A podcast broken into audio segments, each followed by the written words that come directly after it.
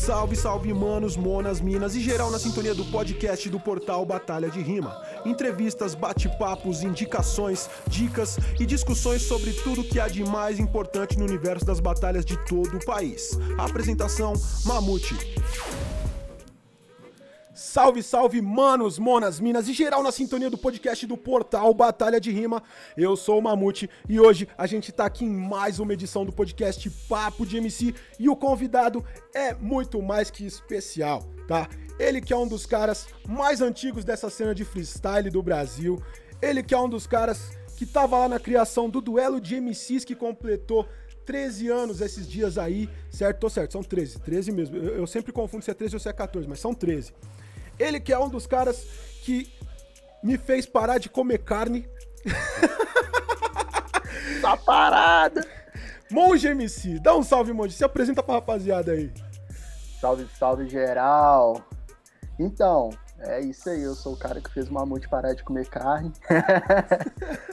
então, sou o Monge, é... sou MC, fiz parte realmente dessa, desse início do duelo de MCs e da família de rua lá em 2007, 24 de agosto de 2007, Praça da Estação BH. E é isso, tamo aí. Comecei como grafiteiro, depois MC, tamo aí nessa missão MC Mestre de Cerimônia desde 2003. Boladão, superando as timidez. o, o, o massa é que, mano, esse bagulho de ser MC é realmente uma parada que faz a gente superar a timidez, né, mano? Tipo, eu também tive muito disso, de superar a timidez para começar a rimar, porque eu queria rimar e eu, é, a minha vontade de rimar era maior do que a minha, o meu medo de falar em público, né? Eu tive que superar isso daí também. É, para quem não, não, não sabe da história que eu falei sobre parar de comer carne, o monge ele já era dos corre mais saudável, já era vegano, vegetariano, né, mano? Já colava com o Marechal, já fazia o código todo dia de manhã andando sem camisa no meio do mato. E, mano, certo dia ele foi lá e recomendou um documentário no, no Facebook ou no Instagram, agora eu não lembro, que era o documentário Feel Rich. Exato. E eu tava de bobeira em casa e resolvi assistir esse documentário, mano. E eu tinha um canal que chamava Comes e Raps. Ele, ele existe ainda, tá lá solto lá, mas eu só não produzo mais para ele. E eu tinha um ano inteiro de conteúdo planejado pro Comes e Raps. Só que o mote do Comes e Raps era falar sobre como era da hora ser gordão e como eu comia um monte de coisa que, tipo, não era muito saudável. E alguns quadros eram, inclusive, para comer coisas de formas que não eram saudáveis, do tipo comer um burrito de um quilo e meio em 10 minutos. Caralho. e, mano, eu assisti o documentário e eu comecei a ver, tipo, umas paradas que era, tipo, meio que, pô, tipo, não dá para levar esse estilo de vida muito, muito tempo, né, mano? Eu, eu me vi ali na história do Fat Joe, eu me vi ali na história do Heavy D, do Big Pan. Aí eu falei, mano, eu tô pesando 160 quilos, tá ligado? Aí na hora veio aquele auto-sabotador, tipo, tá, mas você tá, tá, só se matando, você não tá fazendo mal para ninguém, tá ligado? É Aí eu olhei pro DJ, olhei pro DJ do França, ele tinha engordado 40 quilos desde que me conheceu. Olhei pra minha ex, minha ex-companheira, ela tinha engordado também. Tipo, falei, pô, não tô me, me, me, matando sozinho, tá ligado? Esse meu estilo de vida influencia as pessoas que convivem comigo, tá ligado? Total. Isso me deixou pensativo. E eu comecei a pesquisar coisas sobre estilo de vida saudável, né? Sobre comida e tudo mais. E caí depois num documentário chamado What the Hell. Porque eu sempre fui muito daquele discurso do tipo, mano, é, o veganismo ele só, só é bom pros animais, tá ligado? não tem nada a ver com o ser humano, tipo, e eu não tô nem aí pros animais, porque eu sou uma raça superior, tipo, eu sou esperto, eu sou a, a, o topo da cadeia alimentar. E aí nesse documentário What Health, ele passa mais pela questão da saúde, mas o que me pegou não foi nem essa questão da saúde, é porque tem uma passagem no documentário que ele fala sobre uma questão mais social, tá ligado? Em que ele vai num, num, lugar que é vizinho de um matadouro.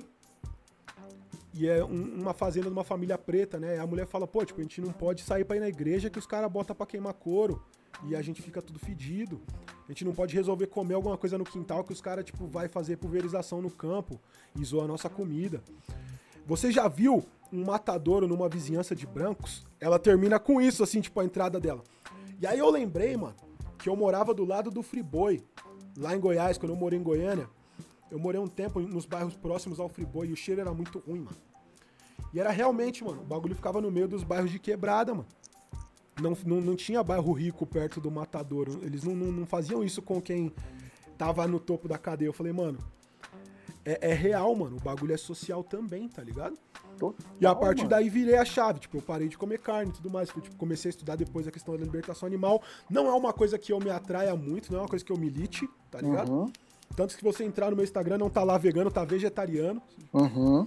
Porque eu acho que o veganismo ele é muito mais político do que é, questão alimentícia ou de saúde. Total. E tem muito vegano que é chato pra caralho, né, mano? Vamos ser sinceros, tem uns que faz questão de afastar quem poderia chegar.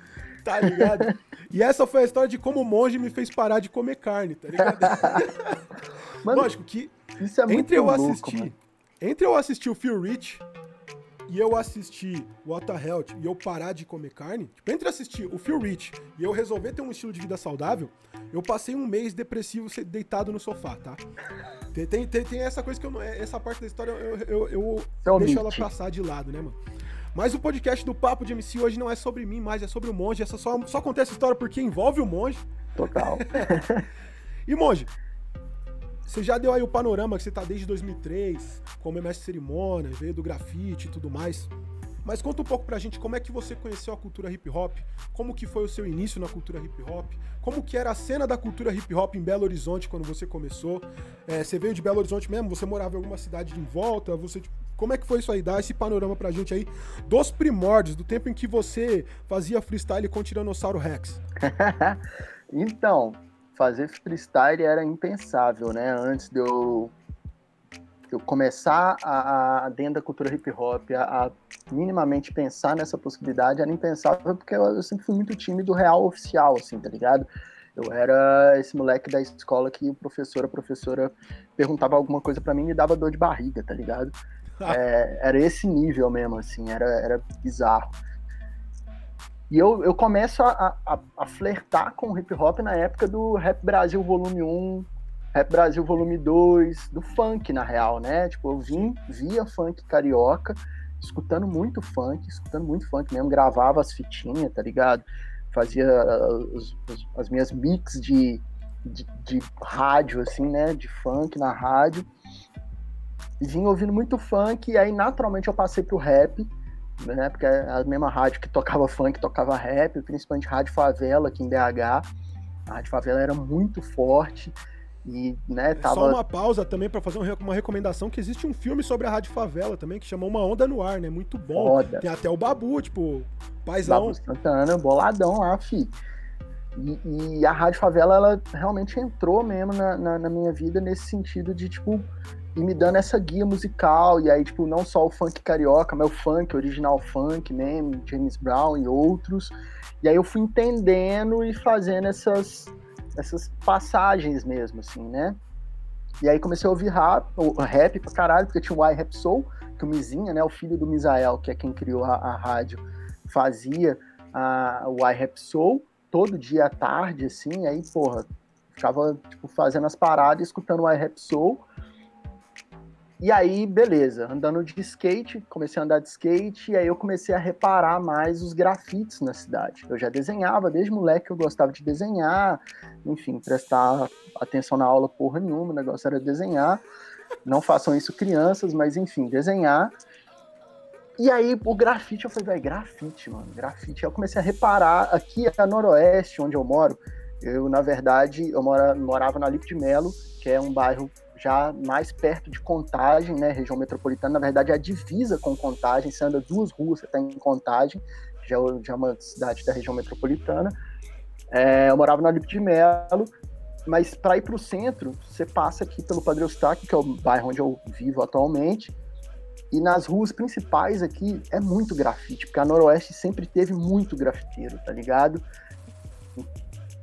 Então, o grafite do Air, do Carimbo, do Rolê, a, rapaziada dessa região aqui, eu via muito grafite, aí eu fui, tipo, realmente entrando no clima, e no bairro, no Alípio, já tinha uma rapaziada que fazia grafite.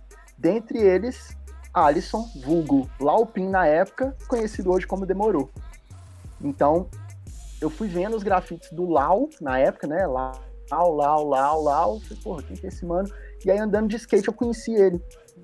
Dia, eu tava na, na avenida na avenida que a gente andava de skate e ele tava pintando um muro. E aí eu, velho, eu não andei de skate, eu botei o skate no chão, fiquei sentado assistindo, tá ligado? Fiquei assistindo ele pintar tal, e aí depois eu cheguei nele e falei, mano, eu quero fazer grafite. E aí ele, com toda a delicadeza dele, né, tipo, aquela coisa bem leve, falou, faz e me mostra. E continuou pintando, foda-se você, se vira. E eu realmente fiz isso, tá ligado? Eu tava tão na pilha que eu comecei a fazer os sketchzinhos e caçar ele pelo bairro para mostrar. E fui mostrando, mostrando até um dia que ele olhou o sketch e falou, mano, da hora. Você quer fazer parte da minha crew, a NOT? Eu falei, que isso, mano? Qual foi? Tipo, fiquei, né? Pô, era a minha referência tal. E aí eu passei a fazer parte da NOT Crew, Noroeste Tal. É, era eu, ele, é, The Ninja, que atualmente está em São Paulo, companheiro do 2. É... Ah, tinha mais uma rapa lá do, do, do bairro lá, a gente enfim, tinha a crew, a gente pintando e tal. E aí em 2003 o Demorou já tava escrevendo uns rap. E aí falou, mano, começa a escrever pra gente montar, porque a gente tava muito parceirão mesmo, assim, a nossa amizade já tava muito forte. Ele falou, mano, começa a escrever também pra gente montar um grupo de rap. E aí veio o desafio, porque, mano, eu nunca tinha pensado nisso, de verdade, assim, eu nunca tinha pensado na possibilidade de fazer rap. E aí eu aceitei enquanto desafio mesmo, eu falei, mano, eu vou me desafiar e vou fazer rap, vou escrever rap e vou. E aí a primeira parte era fazer rap. O primeiro desafio era esse. Eu gostava de língua portuguesa, de história, sempre foi meu rolê. É, falando em, em, escola, assim, né? Era a, a, onde eu me desenvolvia melhor. Mas pensar em escrever, assim, eu nunca tinha pensado, já foi o primeiro desafio. E aí depois que caiu a ficha que eu ia ter que ir pro palco, aí fudeu, tá ligado? Eu falei, mano, não consigo, não consigo. E eu lembro até hoje da primeira apresentação do nosso grupo, Saga Contínua, foi perto da região hospitalar aqui de BH. Se eu não me engano, foi no H2 Style. Demorou, vai saber falar melhor que eu, se pá. Mano, eu, Demorou e Tocha. Os três subiram no palco. A gente entrou no palco, a gente ficou do início ao fim da apresentação. Ninguém se moveu, tá ligado? Foi tipo paredão de três MC rimando duro, assim, parado, tá ligado? E, porra, venci antes de começar, quase vomitei, mano. Quase passei mal de, de nervoso mesmo. Assim, Aquela tá cena do Itmaio, né, mano? Porra, total, mano, total. Eu tava tipo, ah, mas foi. E depois dessa, eu falei, mano, eu consigo. E aí destravou mesmo no sentido de sempre fiquei nervoso, mas eu fui relaxando. E aí, quando eu passei a apresentar eventos, no sentido mestre de cerimônia mesmo, que eu naturalmente fui assumir nesse lugar, que me botou muita pilha. Na real, foi uma época que eu morei em Juiz de Fora, que por parte de pai, a família é de Juiz de Fora. Eu morei uma época em Juiz de Fora. Foi o Jagal, falecido Jagal. MC, B-Boy lá de Juiz de Fora, um dos linha de frente né, no hip hop de Juiz de Fora nessa época mesmo, assim, tá ligado? Ele, nos eventos que a JF Crew fazia, ele começou a me dar essa, essa brecha, tipo, vai, apresenta, sacou? Puxa o bonde. E aí fica, mano, sua voz tá muito baixa, você tem que botar sua voz para fora, irmão, pá, tal, postura, não sei o quê. E eu comecei a, a entender a, a, o lugar do MC dentro do hip hop e comecei a me ver nesse lugar, porque eu também sempre tive um, um lugar de educador. 2000, 2000, quando eu começo a fazer grafite, eu já começo dando oficina lá na quebrada, tá ligado? Na paróquia lá, eu já comecei, tinha um projeto lá para dar oficina pra molecada lá, e eu comecei a dar oficina, mano. Molecada lá do São José, e, porra, era o meu rolê, assim, de, de comunicar, de ensinar, enfim. E aí, daí pra frente, mano, foi assim, eu. Monge, acho que você caiu, velho. Eita porra. Ah, voltou, voltou. Voltei, né? Parou aonde? Você tava dando oficina para fazer a Capela Sistina de grafite. eu dava oficina de grafite numa capelinha no bairro, na quebrada. É, é quase isso, só remodelou aí a ordem do espaço. Você falou da capela, uma curiosidade, curiosidade, tá? Quando tinha, os caras tinham as catedrais, nas catedrais tinham os órgãos, né? Tal. E aí os caras queriam fazer tipo uma versão menor da catedral para guardar as coisas, para guardar as coisas, fazer umas cerimônias menores. E aí tipo eles fizeram a capela, que era tipo uma, uma, versão menor da catedral. Na catedral o pessoal se apresentava o coral junto com o órgão. Na capela não tinha um órgão. Por isso que quando as pessoas cantam só no gogó, elas cantam a capela. A capela. Que... Mamute, pronto. Mamute é cultura, informação. Essa daí no TikTok. TikTok é, é, cultura, meu parceiro. Você acha que é só dancinha? tá ligado? É, juiz de Fora, você tá falando de Juiz de Fora tal, que você tá, se via como educador só por conta desse começo com grafite. Juiz de Fora, que então. inclusive é terra do Pedro Old também, salve Pedro, Pedro Old, parceiro nosso aí dos vídeos, das batalhas, dos rap.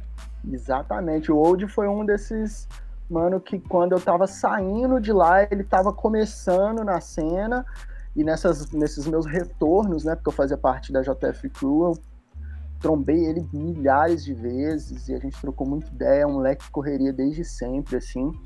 Mas aí foi esse processo de eu, mais do que fazer rap, eu me entender no posto de mestre de cerimônia como um todo dentro da cultura hip hop.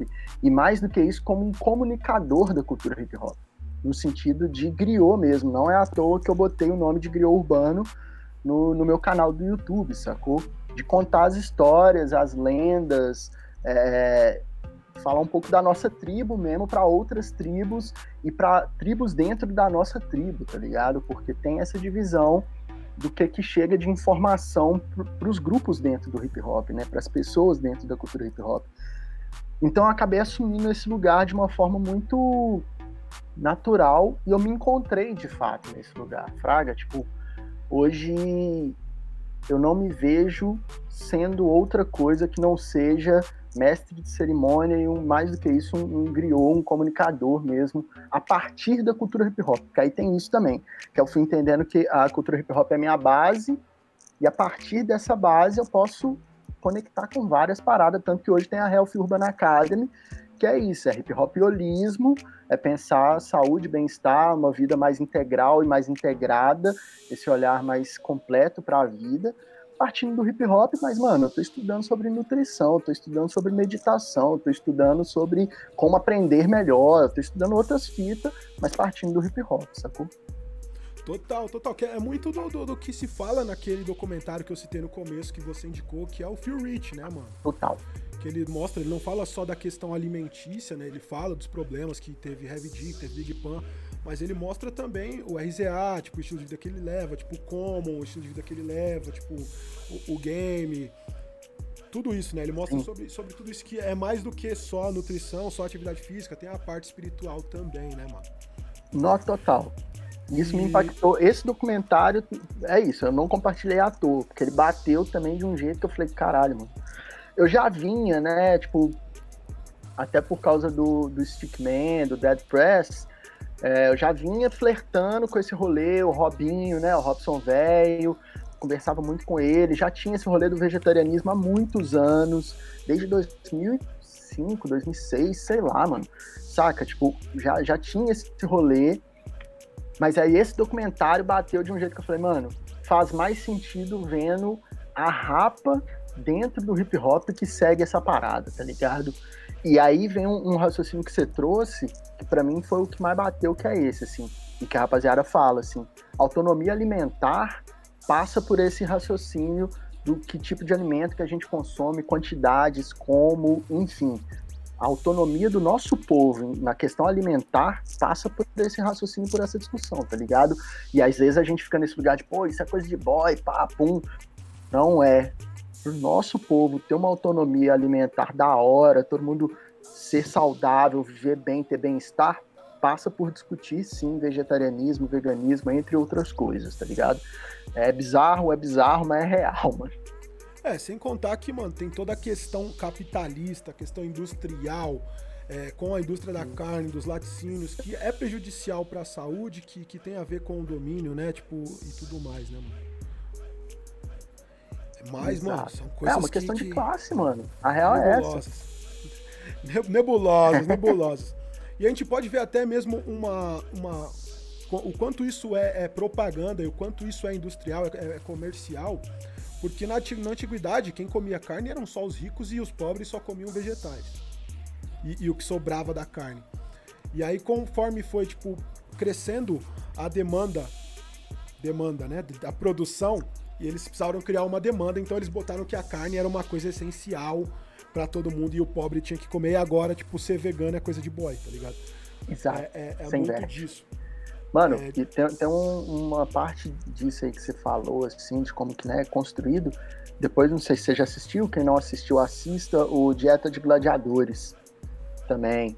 Lewis Hamilton puxou esse bondão aí junto com outros mano. Esse documentário também é muito pesado nesse sentido, assim, é massa que ele parte da lógica do atleta e aí fala muito disso, assim, tipo, a gente construiu essa noção de que quem é forte é quem come carne.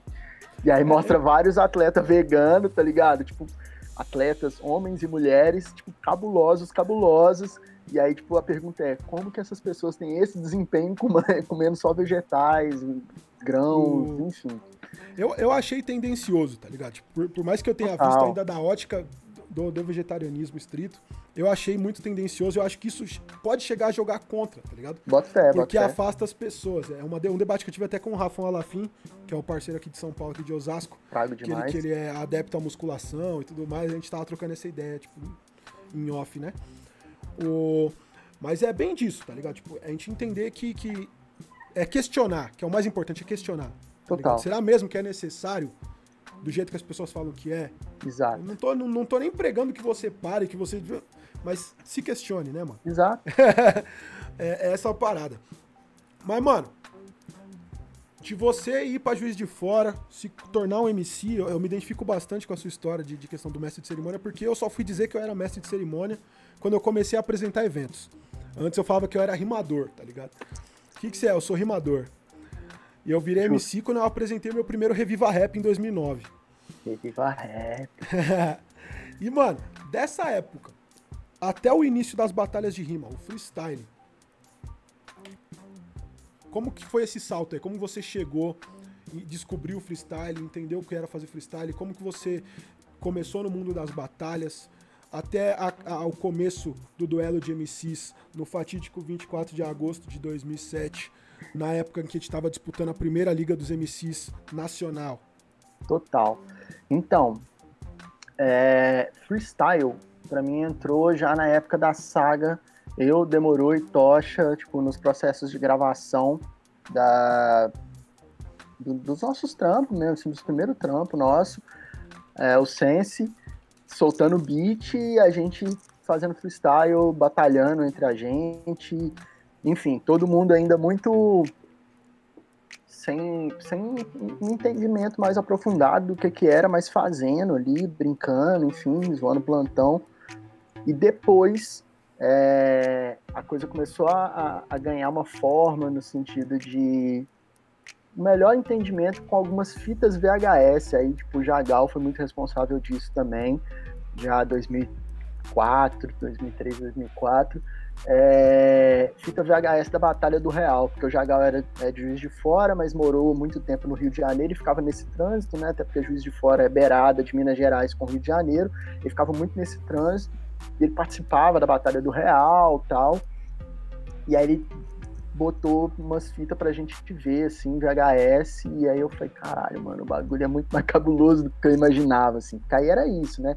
Dom Negrone, Marecha, essa rapa toda dessa época, assim, os manos do Esquadrão Zona Norte, batalhando na Batalha do Real, um nível que para nós, assim, que não tinha esse costume cotidiano de ver, era absurdo, assim, né, mano? E aí eu falei, caralho, bagulho é sinistro. E aí BH não tinha essa cultura.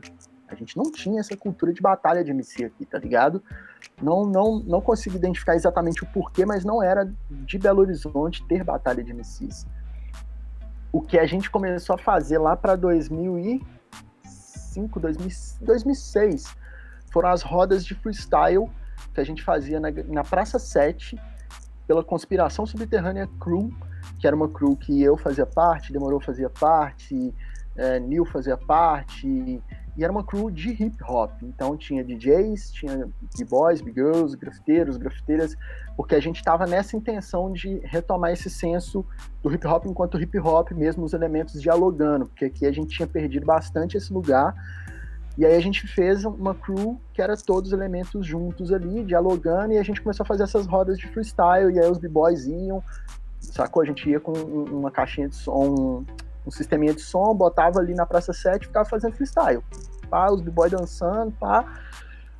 E aí, sim, a gente começou a ganhar corpo para em 2007 a gente participar da seletiva da liga. Eu participei, demorou, participou, Nil Simpson, PDR, Vux, essa rapa toda participou da seletiva. Participamos da seletiva aqui.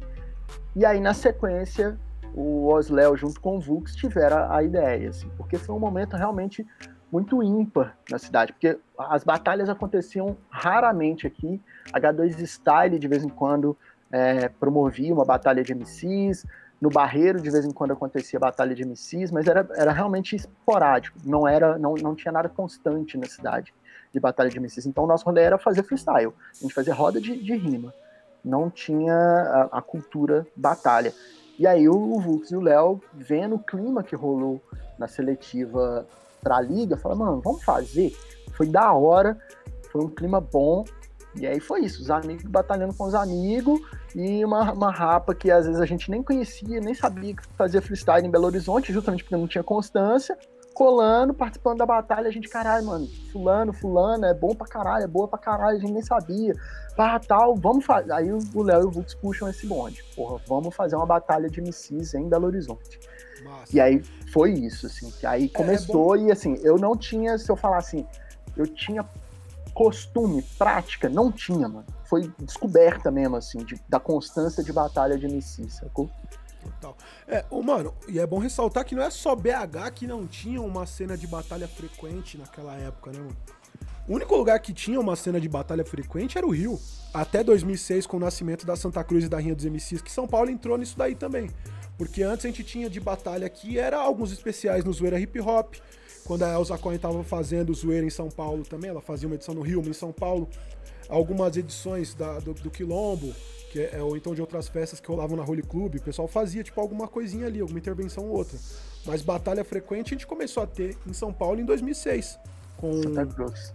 Com o Santa Cruz e logo depois com a Rinha, né? Antes eram mais de eventos esporádicos e os encontros do, do famoso chat do Bocada Forte, né, mano?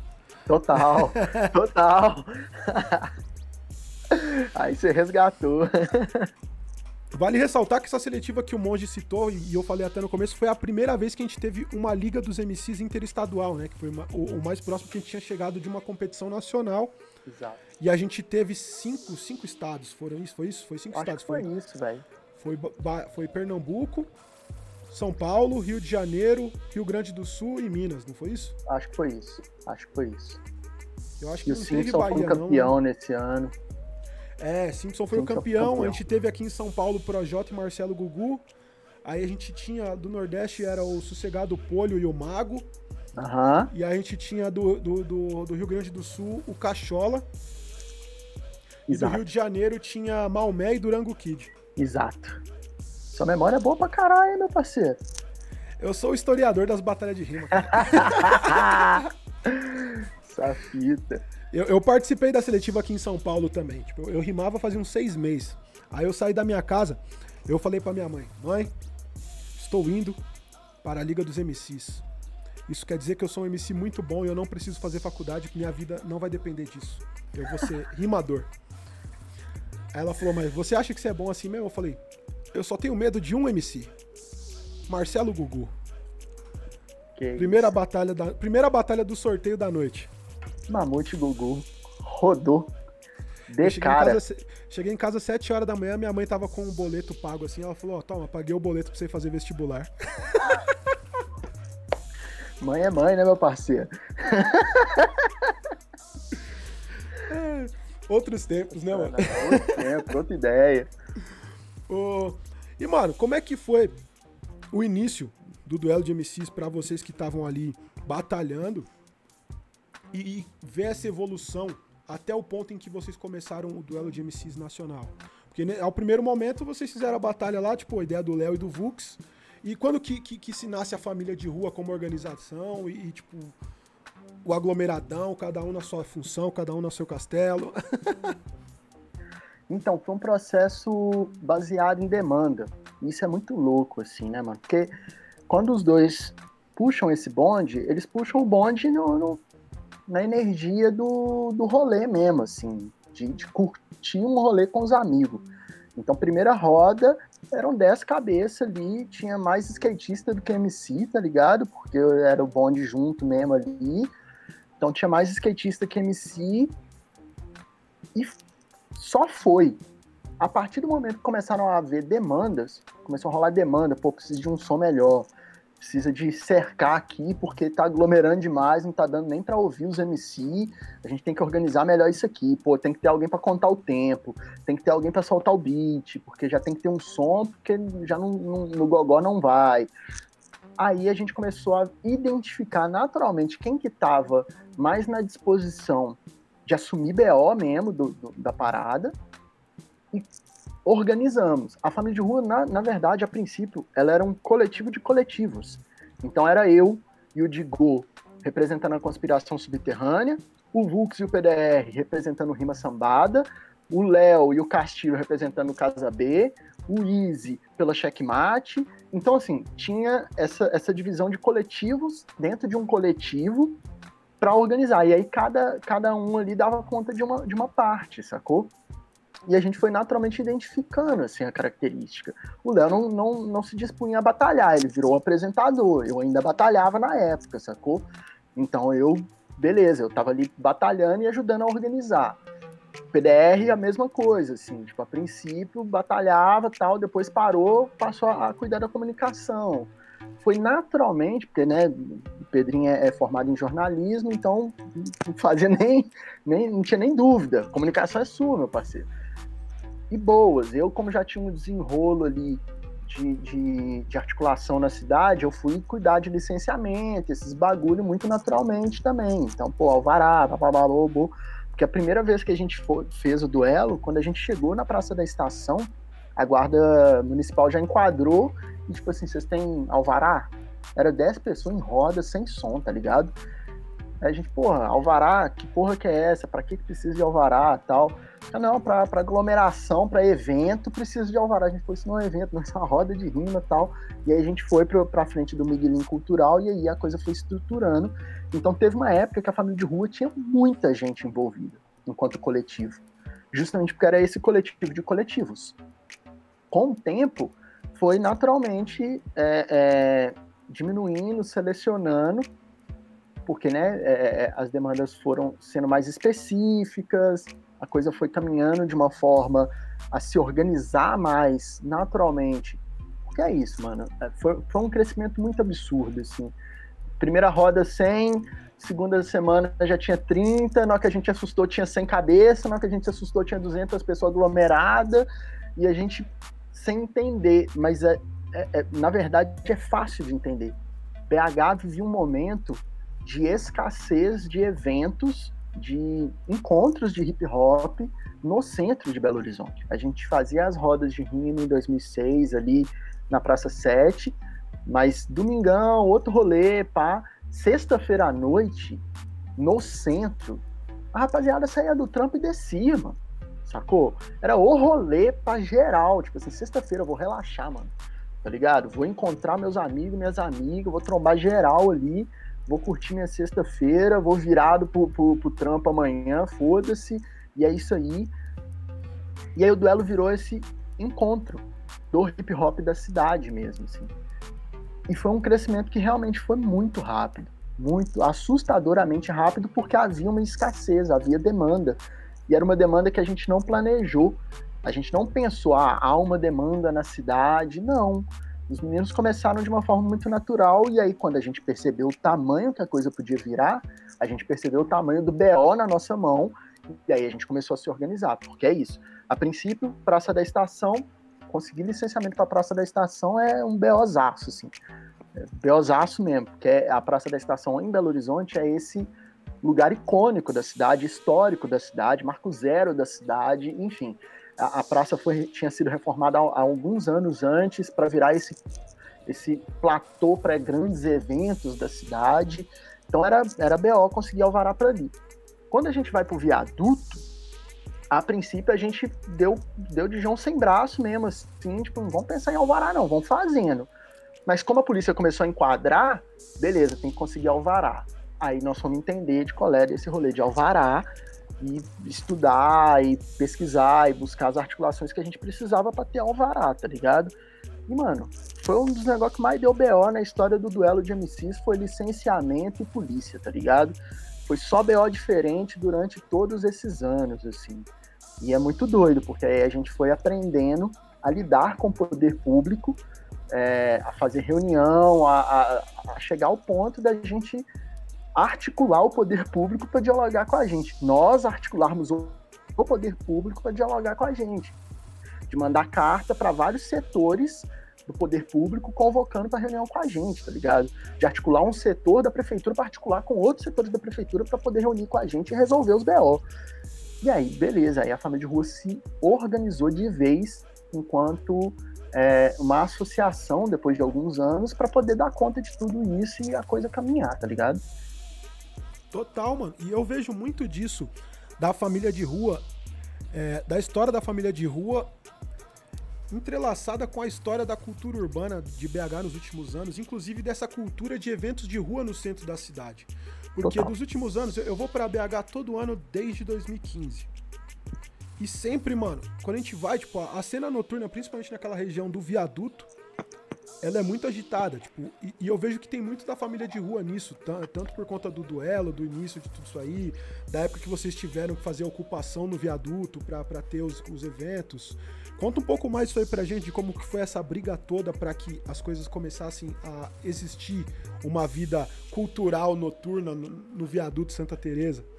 O viaduto Santa Teresa, para quem nunca veio em BH, ele está localizado no que a cidade costuma chamar de Baixo Centro, onde os demônios habitam para alguns, onde para nós a vida habita, e isso é muito louco, assim, porque é o, a parte do centro que as pessoas não querem visitar, não querem estar, não querem lembrar dela. É esse local de passagem das pessoas mesmo, é, que historicamente foi sendo deixado de lado pela cidade, foi sendo o viaduto principalmente, assim, né? o viaduto Santa Teresa ele ganhou essa característica muito forte, assim, de ser a Cracolândia do centro, tá ligado? E virou esse bagulho mesmo, assim, tipo, da, da, das pessoas terem medo de, de, transitar por ali. E quando a gente chega, tá nesse, nesse imaginário da cidade. E a gente chega com a, com a postura de convivência, de rua, porque é, é, o que a gente era, né? Então, chegar e trocar uma ideia com a rapaziada que tava, às vezes, dormindo lá, falar, mano, a gente vai fazer uma batalha de MC aqui, pá, pô, rola de dar uma licença aí, depois a gente ajuda vocês a botar as paradas de vocês de volta pro palco aqui, vocês dormir de boa, mas agora rola da gente fazer, vamos botar um som aqui, vocês curtem aí, pô, e a rapaziada entendendo e a gente ir se integrando a esse espaço, mas era um espaço completamente deixado de lado em questão de limpeza urbana, zero, lixeira, não tinha lixeira, é, para conseguir licenciamento era difícil, inclusive no sentido de não ter logradouro. Os caras não conseguiam dar endereço pro viaduto para pôr no, no alvará, tá ligado? Isso foi uma discussão que a gente teve que ter, e eles passaram a pôr, tipo, o endereço Avenida Assis Chateaubriand, que é a avenida que passa por cima ali do, do viaduto, né, do, do viaduto mesmo, número um, sacou? Porque não tinha endereço embaixo. E aí pôr uma observação que era em frente à Serraria Souza Pinto, o que é mais maluco, porque a Serraria Souza Pinto é um, um espaço em Belo Horizonte que recebe eventos de classe alta, tá ligado? Formatura do, das grandes faculdades daqui, eventos com artistas grandes. Mas é isso, quando ia acontecer evento, tudo era limpo, era iluminado, para esses momentos. De resto, a cidade que se virasse com aquele espaço, tá ligado? E a família de rua fez esse serviço para a cidade, eu falo isso com toda tranquilidade, de trazer o foco e o olhar para o viaduto Santa Teresa a partir da lógica da vida, porque era um espaço que era considerado sem vida mesmo na cidade.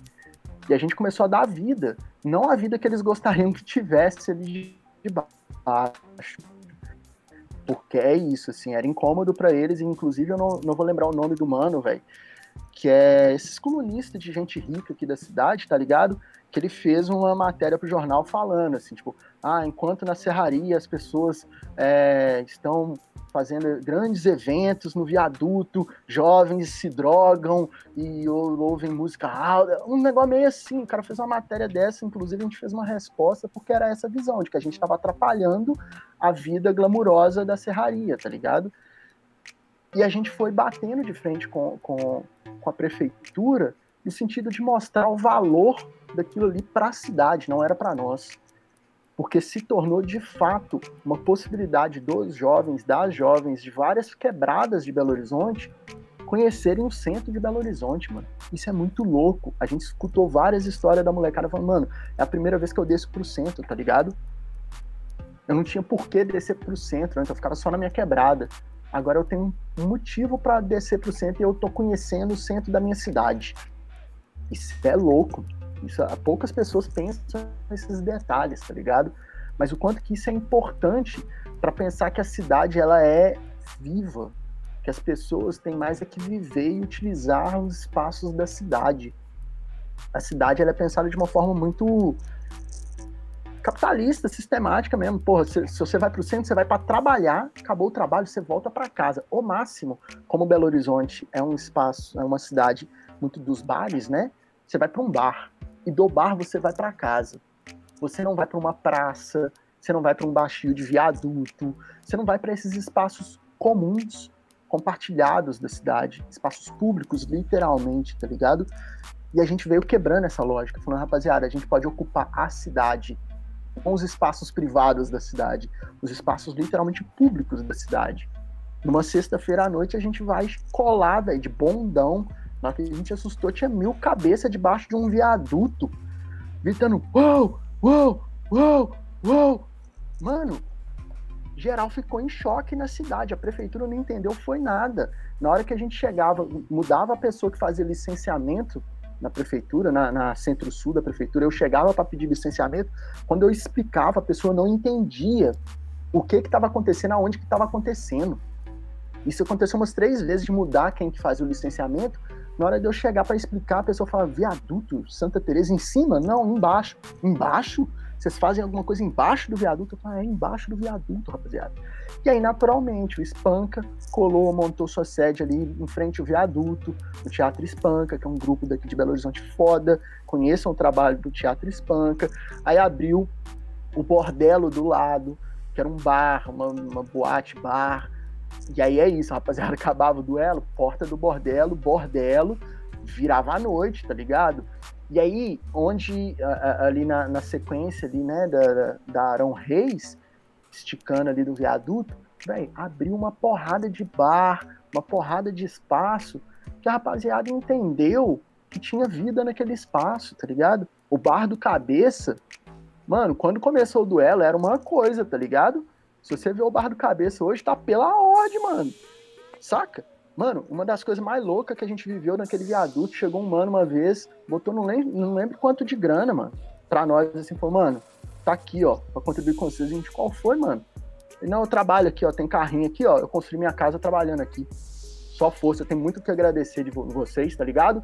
Então, assim, tá aqui, ó, pum, pra caixinha de vocês aí, pra vocês fazerem o evento de vocês aí, muito, porra, seja abençoado aí o trampo de vocês. A gente falou, caralho, mano, olha o quanto que a gente mudou a vida da cidade de várias pessoas, tá ligado? Nesse rolê de, mano, estar debaixo de um viaduto fazendo rap, tá ligado? Fazendo batalha de freestyle com a molecada das quebradas, ponto, mano. Isso é sensacional, assim. E aí foi esse rolê de, da prefeitura o tempo todo não entender essa vida no espaço público, porque a lógica do Estado é uma lógica privada do espaço público. Então, muitas vezes, quem está ali na, no licenciamento para te dar um alvará age como se o espaço fosse dela e ela determinasse se você pode ou não fazer, quando que você pode ou não fazer, como você pode ou não fazer, ao invés de entender que esse espaço é da cidade. E as pessoas que estão organizadas para ocupar têm mais é que ocupar esse espaço. Então a gente foi muitas vezes colocado no lugar do não organizados, sendo que, honestamente, quem não estava organizado era o poder público. Porque a gente fazia um acordo de ter lixeira, ter limpeza, ter ponto de energia. Aí, por exemplo, se não tinha lixeira, a polícia não ia. A polícia falava pra gente, não, mas não, não tem lixeira, a gente não vai. A gente ouviu isso mais de uma vez. Não, porque se não tiver, a gente não tem como fazer a segurança. A gente, oi, não faz o menor sentido, tá ligado? E aí, assim, o ofício que você mandava, que era para ser distribuído internamente na prefeitura, não era distribuído. Então, muitas vezes a gente teve que ir, tipo, na, no órgão, diretamente falar aqui, ó, é para ter limpeza, viu? é para fazer a limpeza aqui, ó, tal dia, tal hora, tal, porque a prefeitura não distribuía internamente.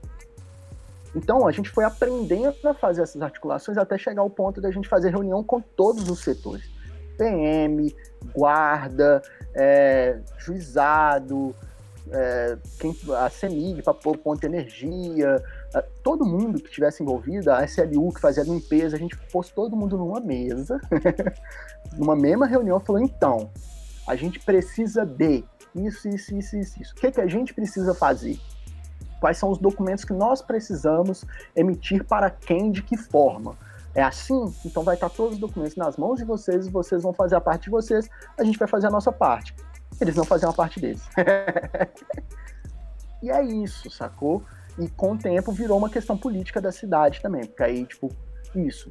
Começou a, a rolar essa cena, né, da polícia por duas vezes seguidas fechar o viaduto, fazer um cordão mesmo, assim, de viaturas e policiais e querer dar geral em todo mundo, tá ligado? Querer parar todo mundo, dar geral em todo mundo, deu vários B.O., vários B.O., deu tiro, enfim, o moleque morreu porque, tipo, engoliu as paradas, estourou no estômago, morreu de overdose.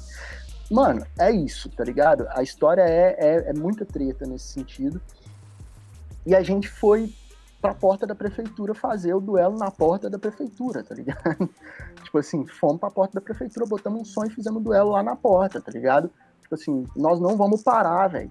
Eles mandaram parar mais de uma vez. Tipo, vocês vão parar, a gente não vamos parar, velho. Porque nossa parte tá toda legalizada, a gente tá com o alvará bonitinho, certinho. Quem não tá cumprindo são vocês. E aí a gente foi entendendo, e aí acabou se tornando um movimento político da cidade mesmo. A cidade abraçou, e aí os diversos movimentos sociais, culturais da cidade começaram a ir junto. O duelo tem que continuar, o duelo tem que continuar, e aí a prefeitura não teve como barrar. Até chegar num ponto que a prefeitura falou, velho, deixa os meninos aí, velho. Saca? Aí, velho. Vai dar menos dor de cabeça, vai, vai. Vamos fazer o nosso trabalho, vamos trabalhar para não ter que ficar. não, eles não trabalharam, mas eles deixaram para lá. Então, assim, pararam de pedir alvará, pararam de pedir um tanto de coisa e foram deixando, sacou? Pra também não ter o trabalho de pôr lixeira, pôr não sei o quê, pôr no, fazer limpeza. Foi deixando. Isso é, é bizarro, isso é ridículo, Total. mas é isso. Tipo, é, é, é a forma como o Estado acaba preferindo lidar com grupos juvenis organizados que botam a perifa no centro. Deixa aí, na hora que eles, eles, se sentem, tipo, a gente não tem como lidar melhor do que isso com isso, deixa aí, velho.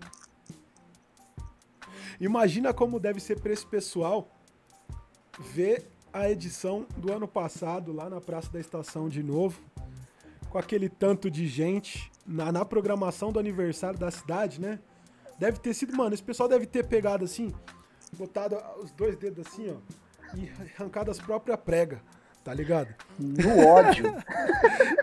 Vamos para os nossos reclames dos Plim Plim, depois a gente volta dando um salve para geral que tá aí nos no, no chats. Bora. Você já seguiu a gente lá no Instagram, arroba portal Batalha de Rima. Lá tem conteúdo diferente do que tem aqui, além de ser o lugar mais fácil de avisar para geral sobre os conteúdos novos daqui do podcast e de lá do YouTube.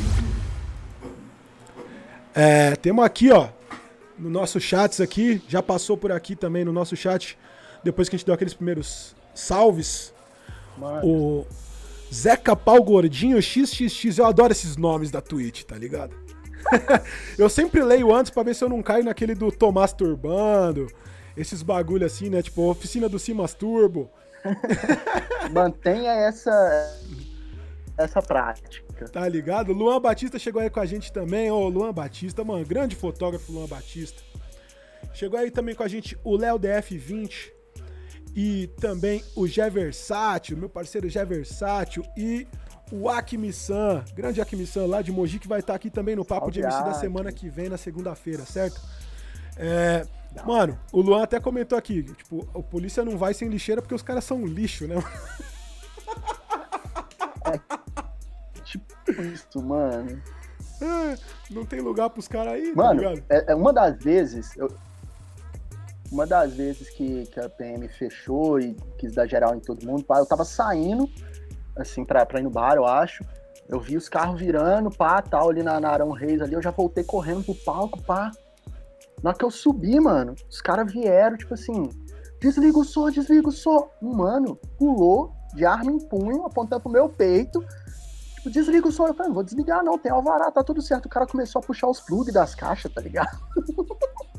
Na cara dura, assim, pá, pá, pá, pá. Eu falei, mano, se estragar, você vai pagar, tá ligado?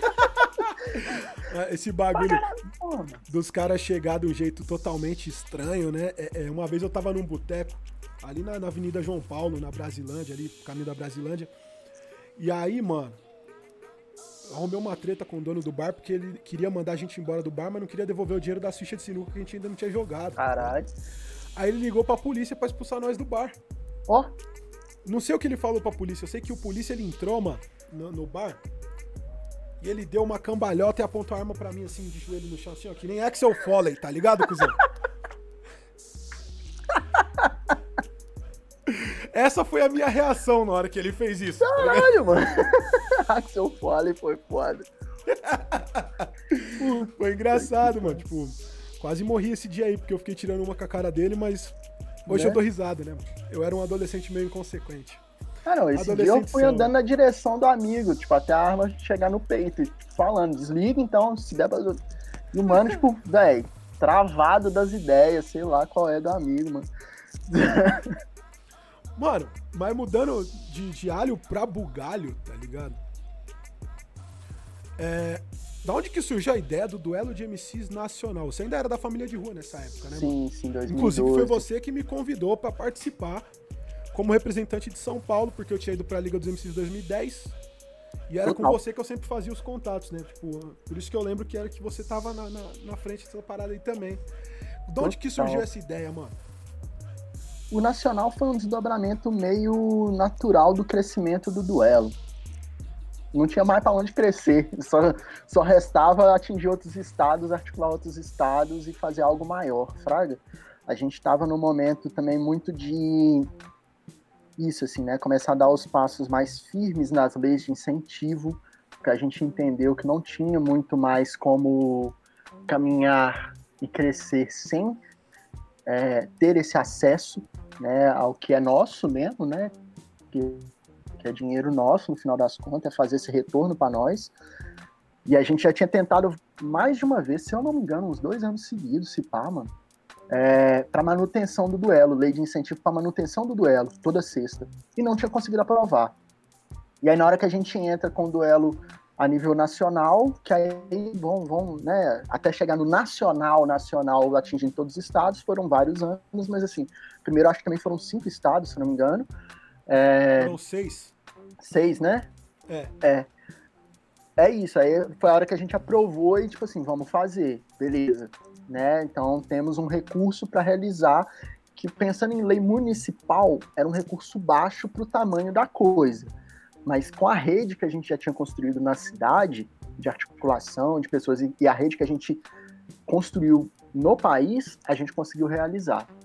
E aí foi isso, assim, tipo, foi um passo meio que nesse lugar de, porra, tem, a, teve, na verdade, né, a liga a nível nacional, teve a Liga Rio-São Paulo, é, mas não teve muita continuidade ao longo dos anos, né? Não foi aquela parada que foi crescendo e articulando e criando uma rede como a gente estava imaginando.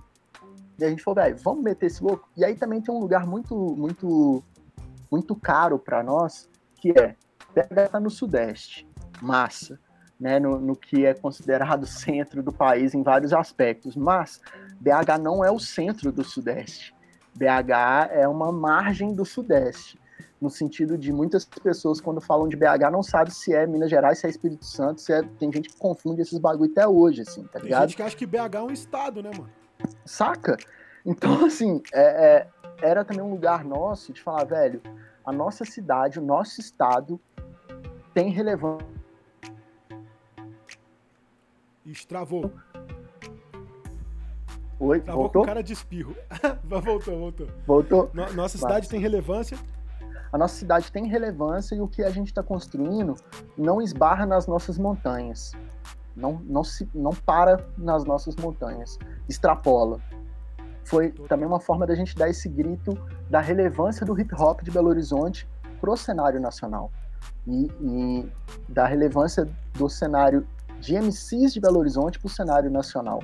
A gente já tinha construído em 2012 várias referências de freestyle a nível nacional. Jim, Vinição e outros já estavam aí circulando para geral, porque a gente tinha essa constância de postagem de vídeos, né? Então toda edição a gente postava vídeo, tava ali, sacou? Fazendo essa manutenção direitinho.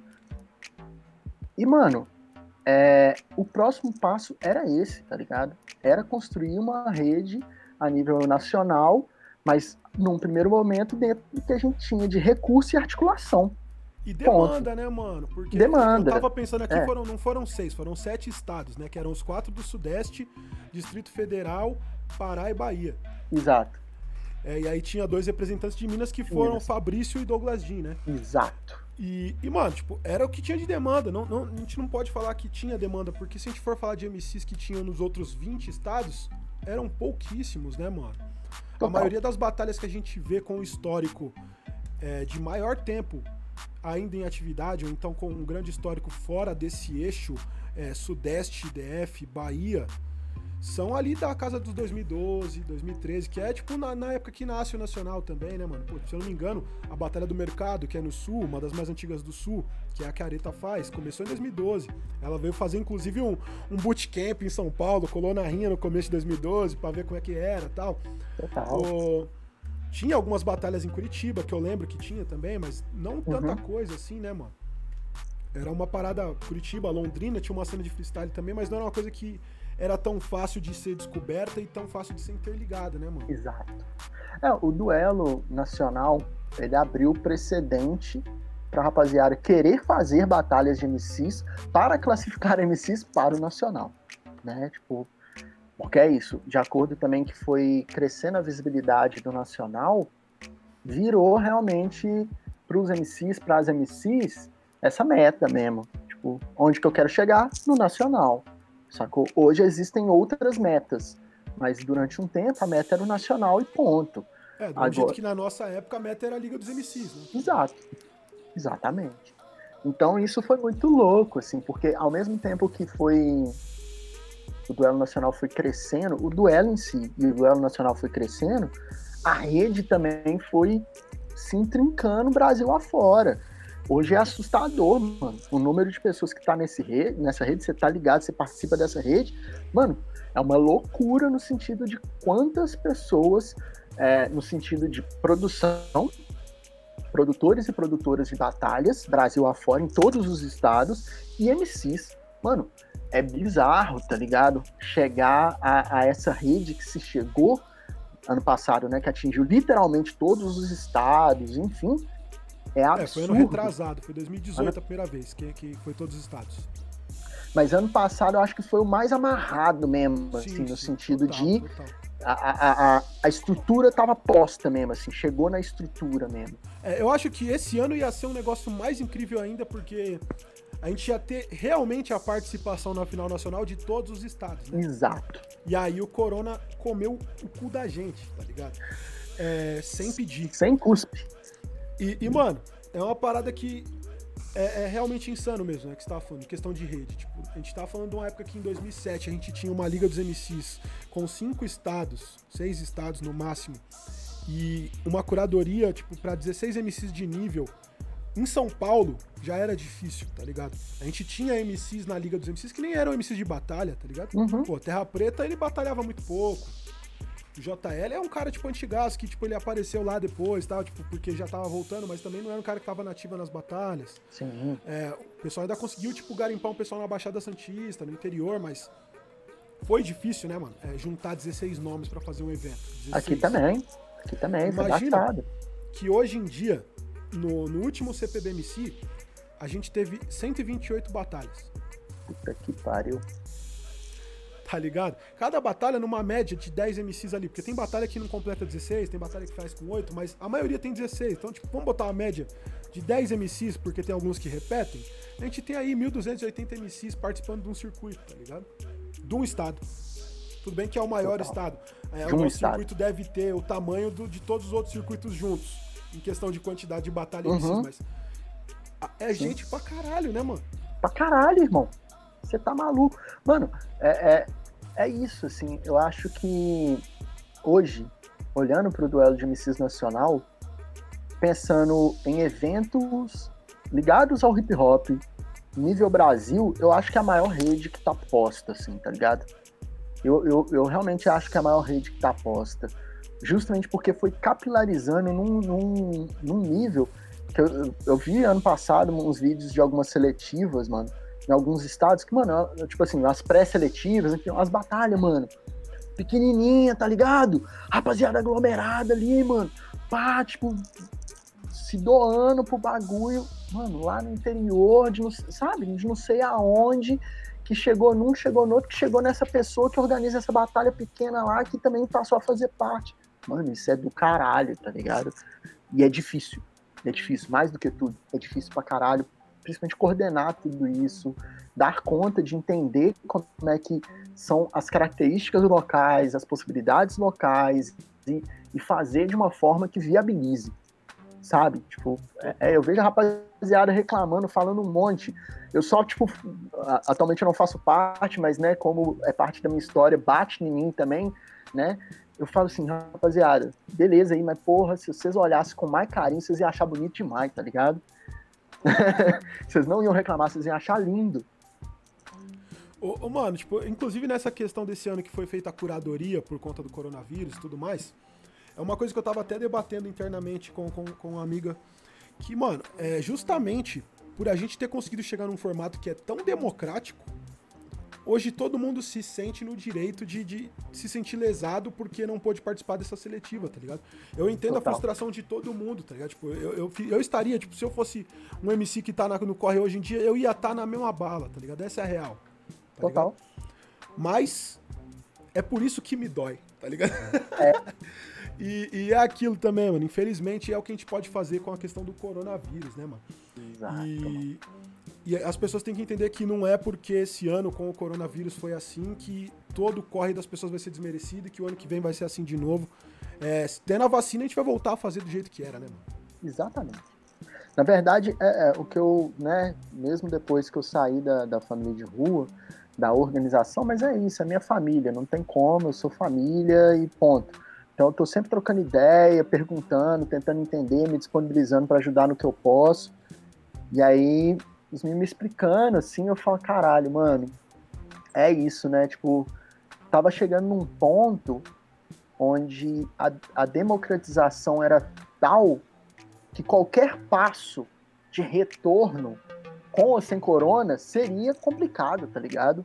qualquer passo para trás para mudar o formato, a, o acesso, a facilidade de acesso, daria merda mesmo, sacou? Porque é isso, mano. No duelo, que é o duelo, eu tava comentando é, semana passada, retrasada, que eu fui lá, né? Fui jurado na, na, na batalha de, de, celebração de 13 anos. Tava conversando com, com, com a Débora, minha companheira, e eu tava falando com ela disso, assim, do, do processo de seletivo do Nacional não sei se foi 2018 ou 2019 que eu fui no viaduto. Mano, de rocha, tinha uns 30, 40 MC querendo escrever, tá ligado? Eu fiquei olhando assim, eu falei, caralho, irmão. E quando eu apresentava ainda em 2016, a última vez que eu apresentei, se eu não me engano, seletiva ou 2015, já era MC pra caramba, devia ter uns 20, e eu já falava no palco, assim, tipo, rapaziada, ficava puta comigo, falava, rapaziada, se você acha que você não tem condição de disputar o Nacional por Minas Gerais, não se inscreve, velho. Você vai tirar a vaga de alguém que tem condição, tá ligado? Porque é tão democrático, no sentido de botou o nome, vai ser sorteado e vai participar. Rapaziada, cria mil teorias conspiratórias, mas, mano, a gente já sorteou cada MC ali em seletiva, que ficou um olhando pro outro, tipo, mano, não, moleque, e fulano não foi sorteado, tá ligado? Total. Moleque chegar a travar, não, não conseguir rimar, tá ligado? Não tá preparado mesmo para esse espaço, mas botou o nome, foi sorteado, tá ligado? Foda-se. É isso, a lógica é essa. Aqui a gente tem um negócio que a, o CPBMC ele cobra a inscrição das batalhas pra, pra se inscrever na seletiva, tá ligado? Cada batalha paga uma taxa de 50 reais pra se inscrever. Se Total. a batalha for aprovada no edital, ela paga. Se não for aprovada, tipo, a gente só dá o, re- o recusado, né? E aí eu falo sempre pras batalhas, é pra vocês repassarem esse valor pros MCs. Os Uhum. MCs vão pagar pra batalhar. Você tem que pagar. Se você cobrar 5 reais de cada MC, 16 MCs, você tem 80, você me dá os 50 da taxa e tem 30 pra você pagar a passagem de alguém pra voltar pra casa. Tem 30 pra você botar na caixinha da batalha pra pagar a passagem do MC pra pro regional, tá ligado? Eu, eu sempre falo isso pras batalhas. E aí tem MC que vira e fala, mano, mas vou pagar 5 reais pra batalhar? E eu uma vez virei pro MC, tipo, no meio de uma roda de rima e falei, irmão, se você não acredita em você o bastante pra pagar 5 reais pra disputar a vaga, pra mim você não confia na sua rima, então, tipo, não vale a pena você estar no circuito. Ponto. Ah, mas e se eu não tiver 5 reais? Eu falei pra ele, irmão, na época que a rinha dos MCs era um real pra se inscrever, eu não tinha um real. Só que as pessoas acreditavam tanto na minha rima que elas pagavam um real pra eu rimar. É isso. As pessoas pagavam a minha entrada na balada pra eu rimar. E foi assim com o 100%, com o Tiagão, tá ligado? Sim. Então, mano, se você não tem 5 conto, ou alguém que acredite em você pra dar 5 conto, mano, 5 conto em São Paulo é uma condução. É uma condição, né? É uma ida. É. Tá ligado? Tipo, é difícil, tá ligado? E assim, no fim das contas, as batalhas bancam porque as batalhas acreditam nos MCs. Eu acho que esse muitas vezes é o problema. As batalhas acreditam mais nos MCs que os próprios MCs, tá ligado? Total. A gente tem que ter essa, é- é- esse, esse filtro dos MCs pra eles acreditarem mais neles mesmo na hora de disputar a parada, porque é foda, tá ligado? Ô, mano, mas deixando um pouco o duelo de lado, porque você também tem uma caminhada além da família de rua, né, mano? E é importante a gente ressaltar isso. Conta pra gente como é que começou o Griot Urbano, o canal do YouTube, a série, junto com o canal da Avevar, né, com o Marechal, a vivência que você teve lá, fazendo código, andando sem camisa no meio do mato. Conta pra nós aí, mano. Então, o Griot Urbano ele começa em 2015, muito a partir da minha necessidade, voltando, né? Enquanto MC, enquanto educador, enquanto alguém que transmite conhecimento dentro da cultura hip hop, de botar isso pra fora. Eu tava lendo tipo, muita coisa sobre a história do hip hop. É isso. Eu venho de uma escola, que o Demorou, por exemplo. Uma das primeiras coisas que o Demorou fez foi me entregar um zine com a história do hip hop, na época que ainda era zine, né, feito à mão ali, pá, rodada ali na, na, na Tora Produções, porque era é, a escola que ele veio também foi essa, onde para fazer parte da cultura hip hop você tem que é, saber da história da cultura hip hop, entender quais são, quais são os valores, os conceitos dessa cultura, tá ligado? E isso eu incorporei muito fácil, eu incorporei muito rápido de querer saber da história da cultura hip hop e com a Consubter também, isso ficou mais forte ainda. Porque você tinha ali dentro, por exemplo, Groove, DJ Groove, Bruno, aqui de Belo Horizonte, que é um pesquisador cabuloso da história do, do, do hip hop. Quem né, quiser seguir o amigo aí, procura ele. Mano, muito material. Tem muita coisa que eu tenho até hoje de material que eu vou voltando, vou estudando, é dele, que ele traduziu, que ele puxou, tá ligado? De, de, de post dos gringos, dos pioneiros americanos, dos pioneiros daqui, que ele vai organizando material, enfim. O Bruno e o Tocha, que era da saga contínua também, o grupo que era eu, Demorou e ele, Sense a princípio, depois o saiu, voltou, enfim. É... O Tocha também sempre teve muito esse lance da pesquisa, tá ligado? E eu incorporei o lance da pesquisa, tipo, profundamente, assim. E o Griot foi a forma que eu tive para botar para fora. Até porque, principalmente o duelo, vendo as novas gerações do hip hop de Belo Horizonte chegando, e essa perda desse costume da, dos fanzines, de falar da história do hip hop, os eventos, quando eu comecei a colar, mano, sempre tinha palestra. Sempre. Era meio que obrigatório ter palestra de alguma coisa da história do hip hop ou de algum assunto relativo a hip hop. Ou que atravessava o hip hop, a, a periferia, a questão racial, sempre tinha, tá ligado? Alguma palestra, algum bate-papo. Perdeu-se isso. E eu falei, mano, Hoje a rapaziada tá vendo tudo pela internet. Vou criar um canal e o que eu sei eu vou jogar para ali, tá ligado? E o canal Griot Urbano foi isso, assim. Tanto que eu fiz uma série inicial longa, de 25 vídeos, de 7, 10, 15 minutos. História geral do hip hop, depois eu fiz um recorte ali de Zulu Nation, depois eu fui fazendo um recorte de movimento, cultura, entender esse conceito mais geral do hip hop, mesmo assim, o que é hip hop. Depois eu fui por elementos, tipo, história do MC, história do DJ, história do grafite. Eu fui setorizando mesmo, e depois eu falo dos, dos elementos, dos nove elementos, né? Que aí quando o Carlos One entra nessa pira de nove elementos do hip hop, que tem uma galera Momento que... polêmico, momento polêmico. É, que aí tem uma galera Quantos que, elementos são? Tem nada disso não, nove, nove elementos, porra, não é só quatro. Vários posts, vários comentários no, no, no vídeo, é só quatro, inversão de moda, não sei o quê. Mas enfim, é, e inclusive, não sei se você tá ligado, Stickman, essa rapaziada, Hip Hop's Green, puxa que o décimo elemento do hip hop é saúde. Eles puxam esse é, bem-estar e saúde. Eles puxam essa de décimo elemento aí, filho. É mais complicado ainda, mas enfim. É, e aí o Griot Urbano vira esse espaço para eu poder falar de tudo que eu tinha estudado e mais do que o que eu tinha estudado e estudo até hoje, do que eu penso a partir das minhas experiências e das minhas vivências dentro da cultura hip hop, assim. Porque aí também tem vários vídeos que são muito no tom de reflexão mesmo. De falar, por exemplo, da reflexão do rap com o funk, com o original funk, de falar das batalhas de MCs, mas assim, pô, qual que foi esse. É, é, quais foram essas passagens, né? Tipo, de, de, de umas batalhas mais ideológicas para gastação e como é que fica isso, quais são as referências que a gente tem para a gente pensar a respeito disso. Então, assim, virou esse espaço de refletir sobre hip hop mesmo. E aí, algumas entrevistas, por exemplo, porra, tem um bate-papo com o Eduardo Sou, que é um dos pioneiros aqui de Belo Horizonte, é, dançarino, enfim.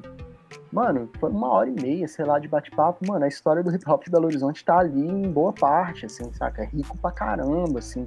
Um outro bate-papo, por exemplo, com a Áurea, sobre hip hop e feminismo, sacou? O lugar da mulher no hip hop, rico pra caramba. A Áurea hoje é deputada federal por, por Minas Gerais, sacou? Tá cabulosa aí, fazendo um trampo sinistro.